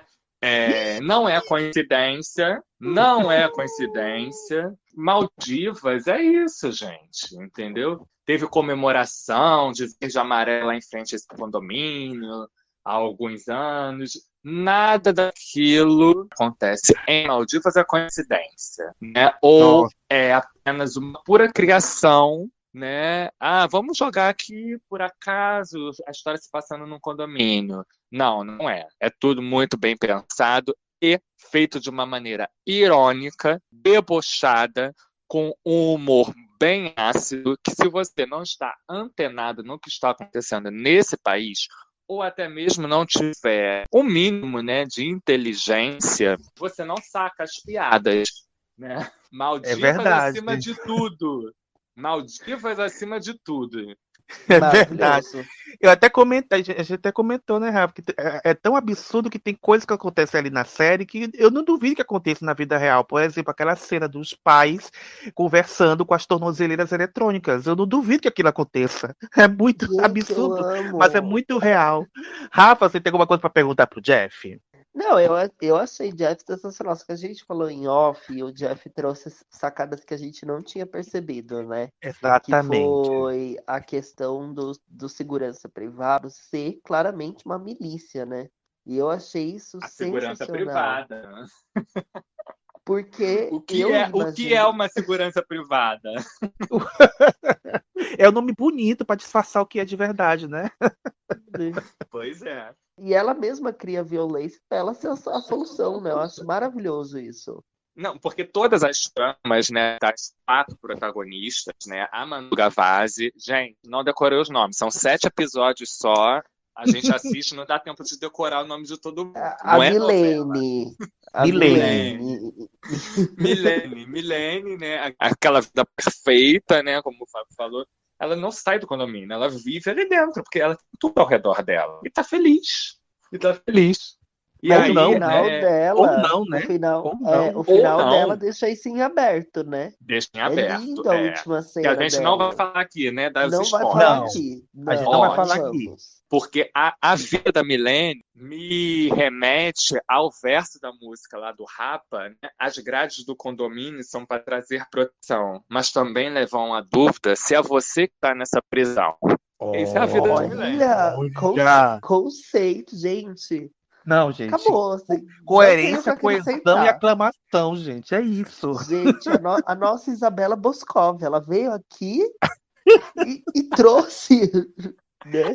É inovador e revolucionário? Isso aqui Não. é taxa cênica, né, gente? É tudo orgânico. Há um resultado muito maior do que a soma das partes. Mas, do meu ponto de vista, pessoal, vou dizer, é uma obra-prima. Que se tirar o chapéu, mas que profissional, mas que competência, mas que cuidado, mas que critério. Mas, James, tudo que você falou fa- faz muito sentido, realmente. Muito sentido mesmo. Olha só, Rafa, como é importante ter a terceira via, a terceira visão. É isso. É isso, Às Brasil. Às A vezes terceira via vai salvar o Brasil. Vai salvar Vai. Vai. Vai. A- Às vezes a terceira via só aparece em, sei lá, 10% do episódio, mas ela é necessária, a terceira via. Ela tá nas Ela é pesquisas necessária. embaixo. Ela é muito importante. Ela, Ela é, muito importante. E as outras personagens, Jeff? O que você acha, por exemplo, da personagem da Carol Castro, a Kat? Quais são suas é, considerações sobre ela? É, ela, eu confesso que eu achei a trama mais sem graça. Não acho que acho que não sem graça, mas eu acho que como são poucos episódios, não teve tempo suficiente para desenvolver mais ali Não a trama andou, dela. né? É, Não andou muito a trama dela. não andou eu muito. concordo. Eu acho que faltou tempo. Talvez se fossem 10 episódios, daria para desenvolver um pouco mais, né? Porque aí é, é o marido, né? É, uma, é, é um, os crimes de colarinho branco, né? Uhum. É, é, se sentido vivendo ali, né, dentro do condomínio, com tornozeleira eletrônica, e, e vive ali com outros também. Você vê que é comum, né? E o, e o marido moradores. roubou a cena, né? Eu amo o marido, porque tem essa, Gente, tiradas o de marido humor. dela, o marido dela é aquele rapaz que é o. o... É o Moisés. É o Moisés. É o Moisés. Não, eu lembrei dele no Tititi. É o Guilherme. Ele é o. É o é ele Mas ele fez o mesmo. Moisés, filho. Ele fez o Moisés de Dez Mandamentos. Ah, sim. É porque você não é a ele cadelinha mesmo. da Record, então você não sabe. Não, é. Eu, eu lembrei dele em Tititi, né? Que é o, é o, o caso com a Isis no início, né? Isso, exatamente. Isso, isso. E eu aí vem, para mim, uma das melhores é, tramas, né? A da Sharon Menezes com Samuel Mello. Aquilo ali eu me surpreendi muito. Ai, ai, Sharon, amiga, Ai. Raíssa, a, a musa da cobra coral. A gente até falou, né, Rafa, que a, a, a Sharon tava meio assim, né? Ela não brilhou tanto quanto em, em trabalhos anteriores, né? Mas eu acho que comparando com a Carol, por exemplo, ela teve mais sorte. Ela, o papel dela tinha mais história, tinha mais estofo do que o da Carol Castro. Foi o que passou Sim, pra gente, pelo menos. Também achei. E a história é muito mais interessante, né? Porque, Sim. porque tem mais reviravoltas. Mesmo aí, aí, como você vê, né? Em sete episódios teve reviravoltas na, na história dela. Uhum. Teve. Né? Eu, teve, teve cenas muito pelo boas. Menos, pelo menos eu me surpreendi com a história, né? Do, o, o casamento deles. né? Eu me surpreendi bastante. Exato. Foi bem interessante mesmo. E Cheryl praticamente encarnou uma dançarina de axé, né? Porque ah, eu via ela naquela, naquela cena do clipe, ela no show, e nossa, parece que eu tô vendo realmente uma, uma cantora mesmo de, de música baiana. Encarnou Débora. Brasil. Encarnou. Débora Brasil, Ela é- total. Ela é Isso que eu ia Débora Brasil falar, total. né? Como, como a Incendiária. gente, a gente que viveu os anos 90, né? Aquele grupo ali era uma alusão, é o Chan, né? Total. saudosista, né? Pra gente que Nossa, viveu gente. lá, dançou o El Chan, dançou na boquinha da garrafa, né? Viu a cobra subir, foi pro Havaí com o El Chan. E falando em cobra subir, amigo, Samuel Melo. Nossa, Ai, gente. meu Deus, a cobra coral. Ai, Nossa, a cobra. A, A cobra cobra coral coral. Tudo, meu Deus do céu. Ai, ai. Samuel, que já deu depoimento exclusivo critérios lá no episódio de Lá de Família. Beijo, Samuel, foi um fogo conosco. Exatamente. Beijo, Samuel. E o que você achou de Vanessa Gerbelli fazendo Patrícia Duque barra Leia Lobato? Tararara. Tararara.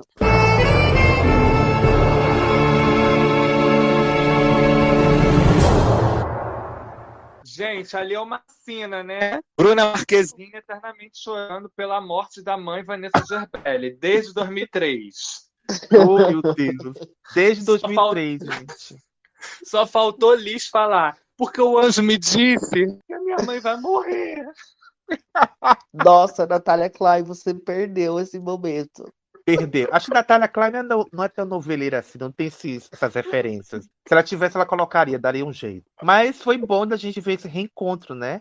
Realmente, um reencontro, reencontro. porque elas nunca mais trabalharam juntas, né? Não, trabalhou, né, naquele fracasso em família, que na época vendeu, É né, que verdade! elas Gente, teriam isso. Nossa, eu Teria a tia dela e, e teria uma relação de mãe com ela. Nossa, é verdade, eu esqueci desse hino, gente. Perdão, É, perdão para as bonequetes. Perdão. Família, né? A gente esquece. Existiu. Existiu, enfim, melhor que não tivesse existido. E sobre a criadora da série, Nat- Natália Klein, fazendo a Verônica, Mortícia, o que você achou? Me surpreendeu. Eu pouco lembro dela, assim, no humor, tanto atuando quanto, né, como criação, né? Como criação já elogiei. E Uhum. achei muito bacana a ideia dela estar narrando, né? Porque ela vai desenvolvendo o mistério como uma trama de mistério. Aprende, cara e coragem. Isso que é trama de mistério. É, uma trama de mistério, né? Com outras tramas acontecendo. Porque você sentar para assistir só mistério é Agatha Christie, meu amor. E Meu aí ela Tem um respiro. né? Tem respiro, né, gente? Diferentemente de outras novelas, tem um respiro. Aí as pessoas vêm, vêm no privado e falam assim: critérios, faz um episódio sobre cara e coragem. Porra, Não, de novo? Já A tem. gente Não. tem cara e coragem não, Não. de falar que é ruim. É isso. Mas você quer fazer É isso. agora? Porque vocês fizeram de expectativa. Você quer fazer agora? Porra, já não tô querendo fazer o do final, imagina. Então, não. Mas gente, enfim, o olha, assunto não, o assunto não é coragem. Talvez a gente faça só pra falar mal, mas enfim. É, e Bruna Marquezine, Jeff, o que você achou da Bruna nesse papel? Você achou que foi bem, não foi bem? Quais são Eu suas acho- considerações? Eu acho que esse descanso que Bruna deu na imagem fez muito bem a ela, né? Porque uma Bruna diferenciada, né? Renovada, sem alguns. Sem um automático que a Bruna já estava, né? De tanta novela, tanta coisa, tanta exposição da vida pessoal. Acho que fez muito bem. É, eu gostei da Bruna no papel, né? Digamos que é o personagem mais. Ai, chatinho, né? Porque, tipo, ai, vim aqui ver minha mãe morreu, tenho que descobrir isso e tal. Né? Das, das meninas é a mais. Hum, tá bom, Bruna. Tá bom, Lee. É, porque Mas assim, porque a, a, a Liz é a que mais tem cara de, vamos dizer assim, protagonista de novela, né? Diferentemente das Isso. outras atrizes. Porque, É. pra nós, eu e Rafa concordamos, eu acho que você também concorda, vamos ver, vai que seja diferente, né, Rafa? A gente acha que Manu Gavassi roubou a série pra ela. A Milene era a personagem mais interessante de longe da série É. toda. Sim. E você É. acha? Não, concordo. Eu concordo. E a Milene está envolvida em todas as tramas. Já Todas vocês as perceberam? tramas. Sim, Todas as Uhum. tramas. Ela transita por todas as tramas. maravilhosa.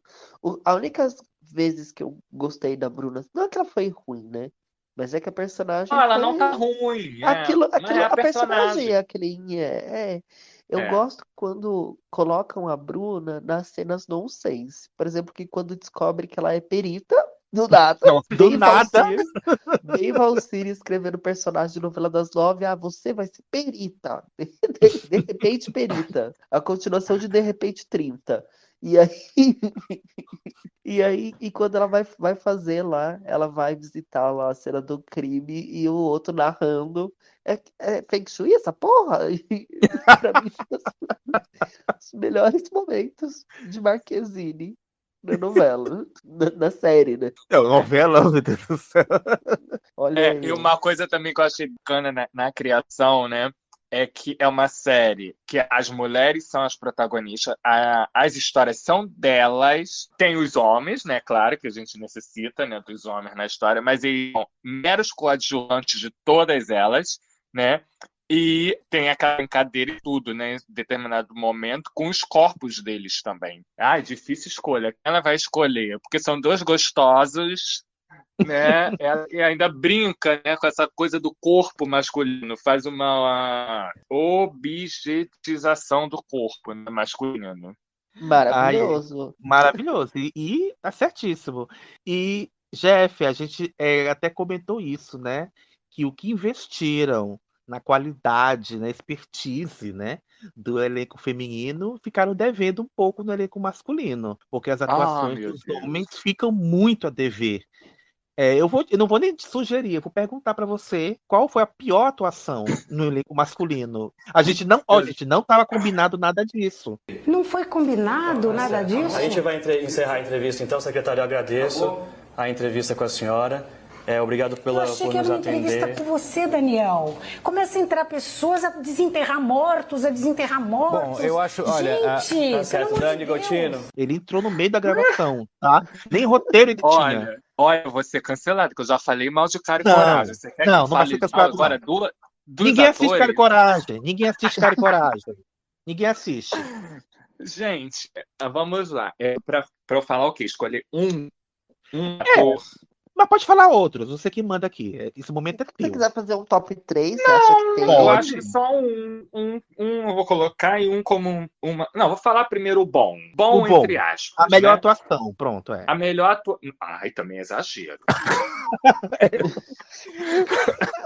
Não é melhor atuação. Eu vou falar de um que Dá me pra passar. surpreendeu, que foi o Ian Romani. Hum. Porque eu vi o trabalho dele em Malhação, confesso que eu não gostei muito. Depois ele fez. Foi o que que ele fez, gente? Que eu achei que ele estava um pouco melhor.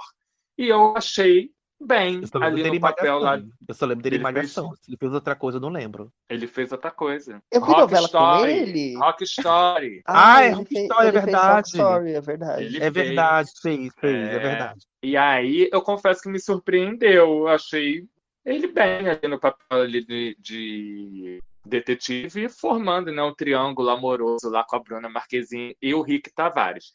Ai, ai. E aí, gente, pra mim o pior, e eu acho Hum, que agora vamos decair. Agora vamos decair o nível. vamos decair, é Kleber Toledo. Nossa, gente. Kleber Toledo, eu acho que nas gravações já perceberam que estava tão ruim que o personagem até morre para reta final. Morre assim, né? Você vê que nem aparece mais legal, não tem nem um desfecho assim. Gente, eu- nossa, gente. Gente, eu não Cigano- aguentei uma Quem cena. é, nossa, quem é Cigano Igor perto de Kleber Toledo, gente? Só digo Gente, isso. uma cena que é ele e Manu Gavassi estão jantando, ele pega o celular e começa a rir de um A do meme, tipo a cena do O Latino colocou essa cena. O Latino colocou essa cena, gente. Ah, vamos, vamos imitar. Vamos imitar a risada dele. Que isso? Ai, Para- muito engraçado. Para, para, parafraseando o Abacuque. Que é isso? É Covid, porra? Porque, porra, parece tosse de cachorro, gente. Que diabo é isso? Não, gente, a Gente. risada mais falsa. A risada mais falsa, gente. Ele tinha, ele teve, sei lá, umas três cenas só. E ele não conseguiu entregar. Ele não, Não. conseguiu entregar. Não, entregou, amigo. Entregou. Entregou sim, você que não reparou. Constrangimento. Constrangimento. Vergonha alheia. Sabe? Dá, dá dinheiro? Não, dá constrangimento. Mas É aí é que tá, entendeu? É um corpo bonito. E aí precisava. E eu achei que ele até ficou feio. Que apareceu um pouco sem camisa, quando apareceu tava embaçado. Será que ele fez Aí a me harmonização dá- facial, gente? Que tá tão Eu acho. esquisito. Ah, É, isso que eu ia fez. comentar, porque eu achei o rosto dele um pouco diferente. Aí Será me dá que essa fez? atuação canastrona. Graças a Deus, tinha Rick Tavares lá e o Enzo pra eh, suprir, né? Dá uma Essa, equilibrada. Tinha Samuel Melo também. Samuel Melo também, né? Porque, nossa, Kleber, eu esperava mais de você. Não, eu não, Não de esperava atuação. nada. Eu não de esperava nada, amigo. Mas eu esperava mais de você. Depois daquela carta que ele escreveu para naquela história da Camila Queiroz, eu não espero mais nada dele. Carta, Se você não sabe a que carta é essa que a gente tá falando, aquela, gente. Escute o episódio Verdades Secretas Hã? 2. Amigo, pelo amor de Deus. Nosso momento. Gente, Depois é- daquilo, é- eu não espero nada. E aí eu quero falar uma coisinha, que eu não sei se você vai me Até perguntar, duas. Fábio, mas eu Até vou duas. falar. A pergunta Amiga, que não pode quer falar. falar. Teremos Ângela Vieira na segunda temporada ou ela não gostou do papel e pediu para sair? Olha, eu já acho que foi o contrário. Eu acho que como ela leu o roteiro e viu, ah, tem uma importância, então eu vou ficar. Tem importância. É. Eu não tô aqui Mas que perguntar ela- nada de bobo. Ela deve ter perguntado se ela viu a importância. Ela falou: só sete episódios? Me mata no final. me dá um tiro, me faz alguma coisa. Ai, olha, Ângela entregou bem, gente. Ângela entregou a atuação, entregou, Entregou. tudo. Ela já fez vilã de novela, mas acho que agora, se for dar uma vilãzona da porra pra ela, pode dar, que ela, a bicha dá conta do recado. Gente, ela entregou horrores. Eu amo a cena que ela tá no telefone com a, com a Bruna Marquezine e ela começa a fazer a chantagem emocional pra Bruna. Eu amo aquela cena. Eu achei, é aí que você é a vilã, sua filha da puta. É isso. É isso. Por mais que a gente brinque e tal com, com o histórico dela, né? De pedir para sair de novelas porque não tá gostando do personagem, o personagem não tem história. É uma ótima atriz, né? E foi escalada diversas vezes para trabalhos que não, não teve né, relevância dentro da, das novelas, né? E aí entendo, de certa forma, a frustração dela como artista. Jeff, para de falar mal de a favorita, por favor. Chefe, para de falar de Kubanacan, por favor. Pelo amor de Deus. Que isso? Ai, aí eu vou falar, ó, cada um defendeu o seu autor. Aí eu vou falar, defender. Olha, de por amor ela não pode sair, porque ela deu na cara da irmã. É verdade. Três vezes. Que Três mereceu, vezes. mereceu. A irmã Mas e a, preciso- a personagem e a atriz. Preciso dizer que o, que o último papel dela, né? Vou defender meu lado Rosane Swartzman. Ela foi participação em bom sucesso e roubou a cena. Ficou até o final, queridinha. É Então, isso, assim, você né? vai Ah, crescer. verdade, com o Antônio Fagundes, né? É, química, química de milhões, os dois, inclusive. Pegou o atilho de Helena. Tá vendo? Ih, tá vendo? Olha lá, Manequete trazendo referências. A Manequete sempre Olha puxa. O que mais você tem ai. comentar, Deve Tem alguma coisa que você gostou mais? Enfim, sem contar tantos spoilers, assim. Uma, uma trama, uma fala, Olha, enfim. O mistério, vamos lá. O mistério, eu confesso que eu já estava. Ai, vai ser a fulana que causou isso tudo, né? E de certa forma foi o que eu já estava imaginando. Mas depois da revelação de quem é quem, existe uma outra revelação que ali, ó, quebrou tudo. Virei fã de Maldivas. Ali que te conquistou. Já tava, né? Tava 99%. Ali chegou no 100. Olha aí. Tá vendo, Brasil? Olha, É nós isso. não contamos o spoiler do episódio inteiro, do final, porque alguns do decorrer a gente teve que falar, mas do final a gente não falou. Pra quê? Pra, que, pra você que estiver ouvindo esse episódio sem ter assistido Maldivas e correndo ver, porque a gente não vai contar aqui, porque vale a pena. Hoje esse, mesmo- essa reviravolta, eu me surpreendi, porque eu não esperava. E Ó, o bacana dessa série, fiz- Rafa, Rafa, não, Jeff, é que todo o mistério foi solucionado, não teve nenhum esquecido. Isso. Foi tudo fechado. E se tiver uma segunda temporada, espero que tenha, dá margem, né, a continuar a história. Né? O encerramento da margem a continuar a história, como é comum isso de série. Mas se não continuar, tudo foi solucionado. Não ficou nada aberto, né? Ah, não, sou- não soubemos o fim de fulano, de ciclano. Não, foi tudo muito bem amarradinho, né? E, é, vem uma segunda temporada, porque, olha, tem potencial, né? E aí é, virei fã já de Maldivas, divulguei mesmo já na- na- lá no Instagram, já Olha aí. recomendei hoje para três colegas de trabalho. Falei, gente, vocês assistiram Maldivas? Não, assistam. Aí vai assistir, maravilhosa. E detalhe, já está apaixonada e não assistiu o último episódio. Eu falei, Nossa. então você assiste, Débora. Assiste e amanhã a gente comenta. Débora, Veja. assiste Maldivas e ouça o nosso episódio. Por favor. E se você Ai. for ver Maldivas, graças a esse episódio, você pode marcar lá. Marca a Natália Marca a Klein, gente, mar- marca a marca a Netflix marca- pra pedir segunda temporada e marca a gente. E marca a gente, porque Eu vim quero. pelo critérios, porra. Quero menção do tipo, tô assistindo por causa de vocês. Quero me sentir influencer por um Exatamente. dia. Quero. Bora ver se a gente é influencer mesmo, não, gente. Ai, ai. Ai, gente. É isso, gente. Acabou o episódio, Jeff. A gente agradece demais a tua participação, que foi maravilhosa, foi elucidativa em muitos pontos que, que a gente comentando aqui não pegou. Você vai ouvir esse episódio depois, você vai ver que a gente não comenta. Mas quando a gente come- conversou no off, você tem que participar, você tem que entrar, você tem que dar esse pitaco, porque realmente eu vi algumas críticas depois e não vi ninguém comentando o que você tinha falado. Então, achei importantíssimo Uhum. você ter participado. Então, mais uma vez, obrigado por ter entrado aqui. Foi uma honra. Ah, obrigado, fiquei muito feliz de estar participando. É, eu li algum, uma ou outra crítica, né, falando mal, né, ai, a série é muito previsível e tal, ai, que nada demais. É, mas se fosse norte-americana, todo mundo estava se rasgando. Se fosse sul-coreana, estava todo mundo aplaudindo, falando maravilhosa. Então vamos valorizar o que é nosso, que nós temos muitos artistas aí, ó, criativos, né? E essa série é mais uma prova, tá aí para provar uma coisa criativa, né? Pode ser nada novo, pode ser nada novo, mas não deixa de ser criativo, diferente dentro do comum, dentro do que já estamos acostumados, é algo diferente e vale muito a pena assistir. É isso. E para terminar este episódio, gente, não se, não se esqueça, siga nossas redes, o link está na descrição deste episódio, responda a nossa perguntinha da caixinha no, no podcast e dê as estrelinhas, por favor, cinco estrelas, tá? Quatro estrelas, três para baixo, não quero, enfia no rabo.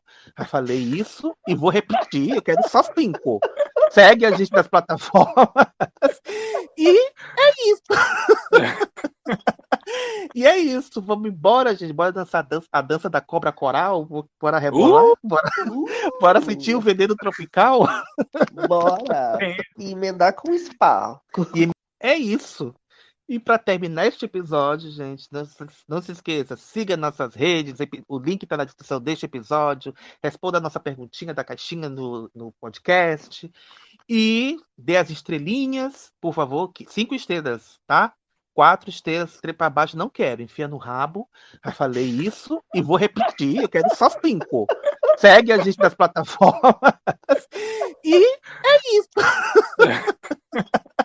E é isso, vamos embora, gente. Bora dançar a dança, a dança da cobra coral. Bora rebolar. Uh! Bora, bora sentir o veneno tropical. Bora. E emendar com spa. E emendar Com com a o spa, gente.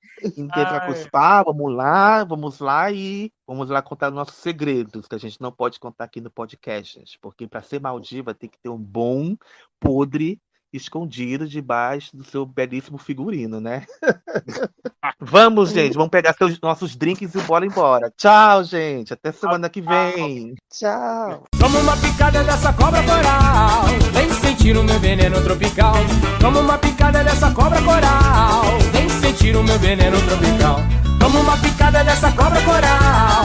Vem sentir o meu veneno tropical. Toma uma picada dessa cobra coral. Vem sentir o meu veneno tropical. Chegou a hora. A cobra vai fumar. Eu te garanto. Você vai adorar. Toma uma picada sentir o meu veneno tropical. Toma uma picada dessa cobra coral. Vem sentir o meu veneno tropical. Os outros vão dizer cobras e lagartos, mas eu e você vamos curtir nosso barato. Sei que você tá sentindo esse calor. É que o veneno já penetrou. Oh, oh. A cobra te picou. Au, au, au, au, au. A cobra é coral. Toma uma picada dessa cobra coral. Vem sentir o meu veneno tropical.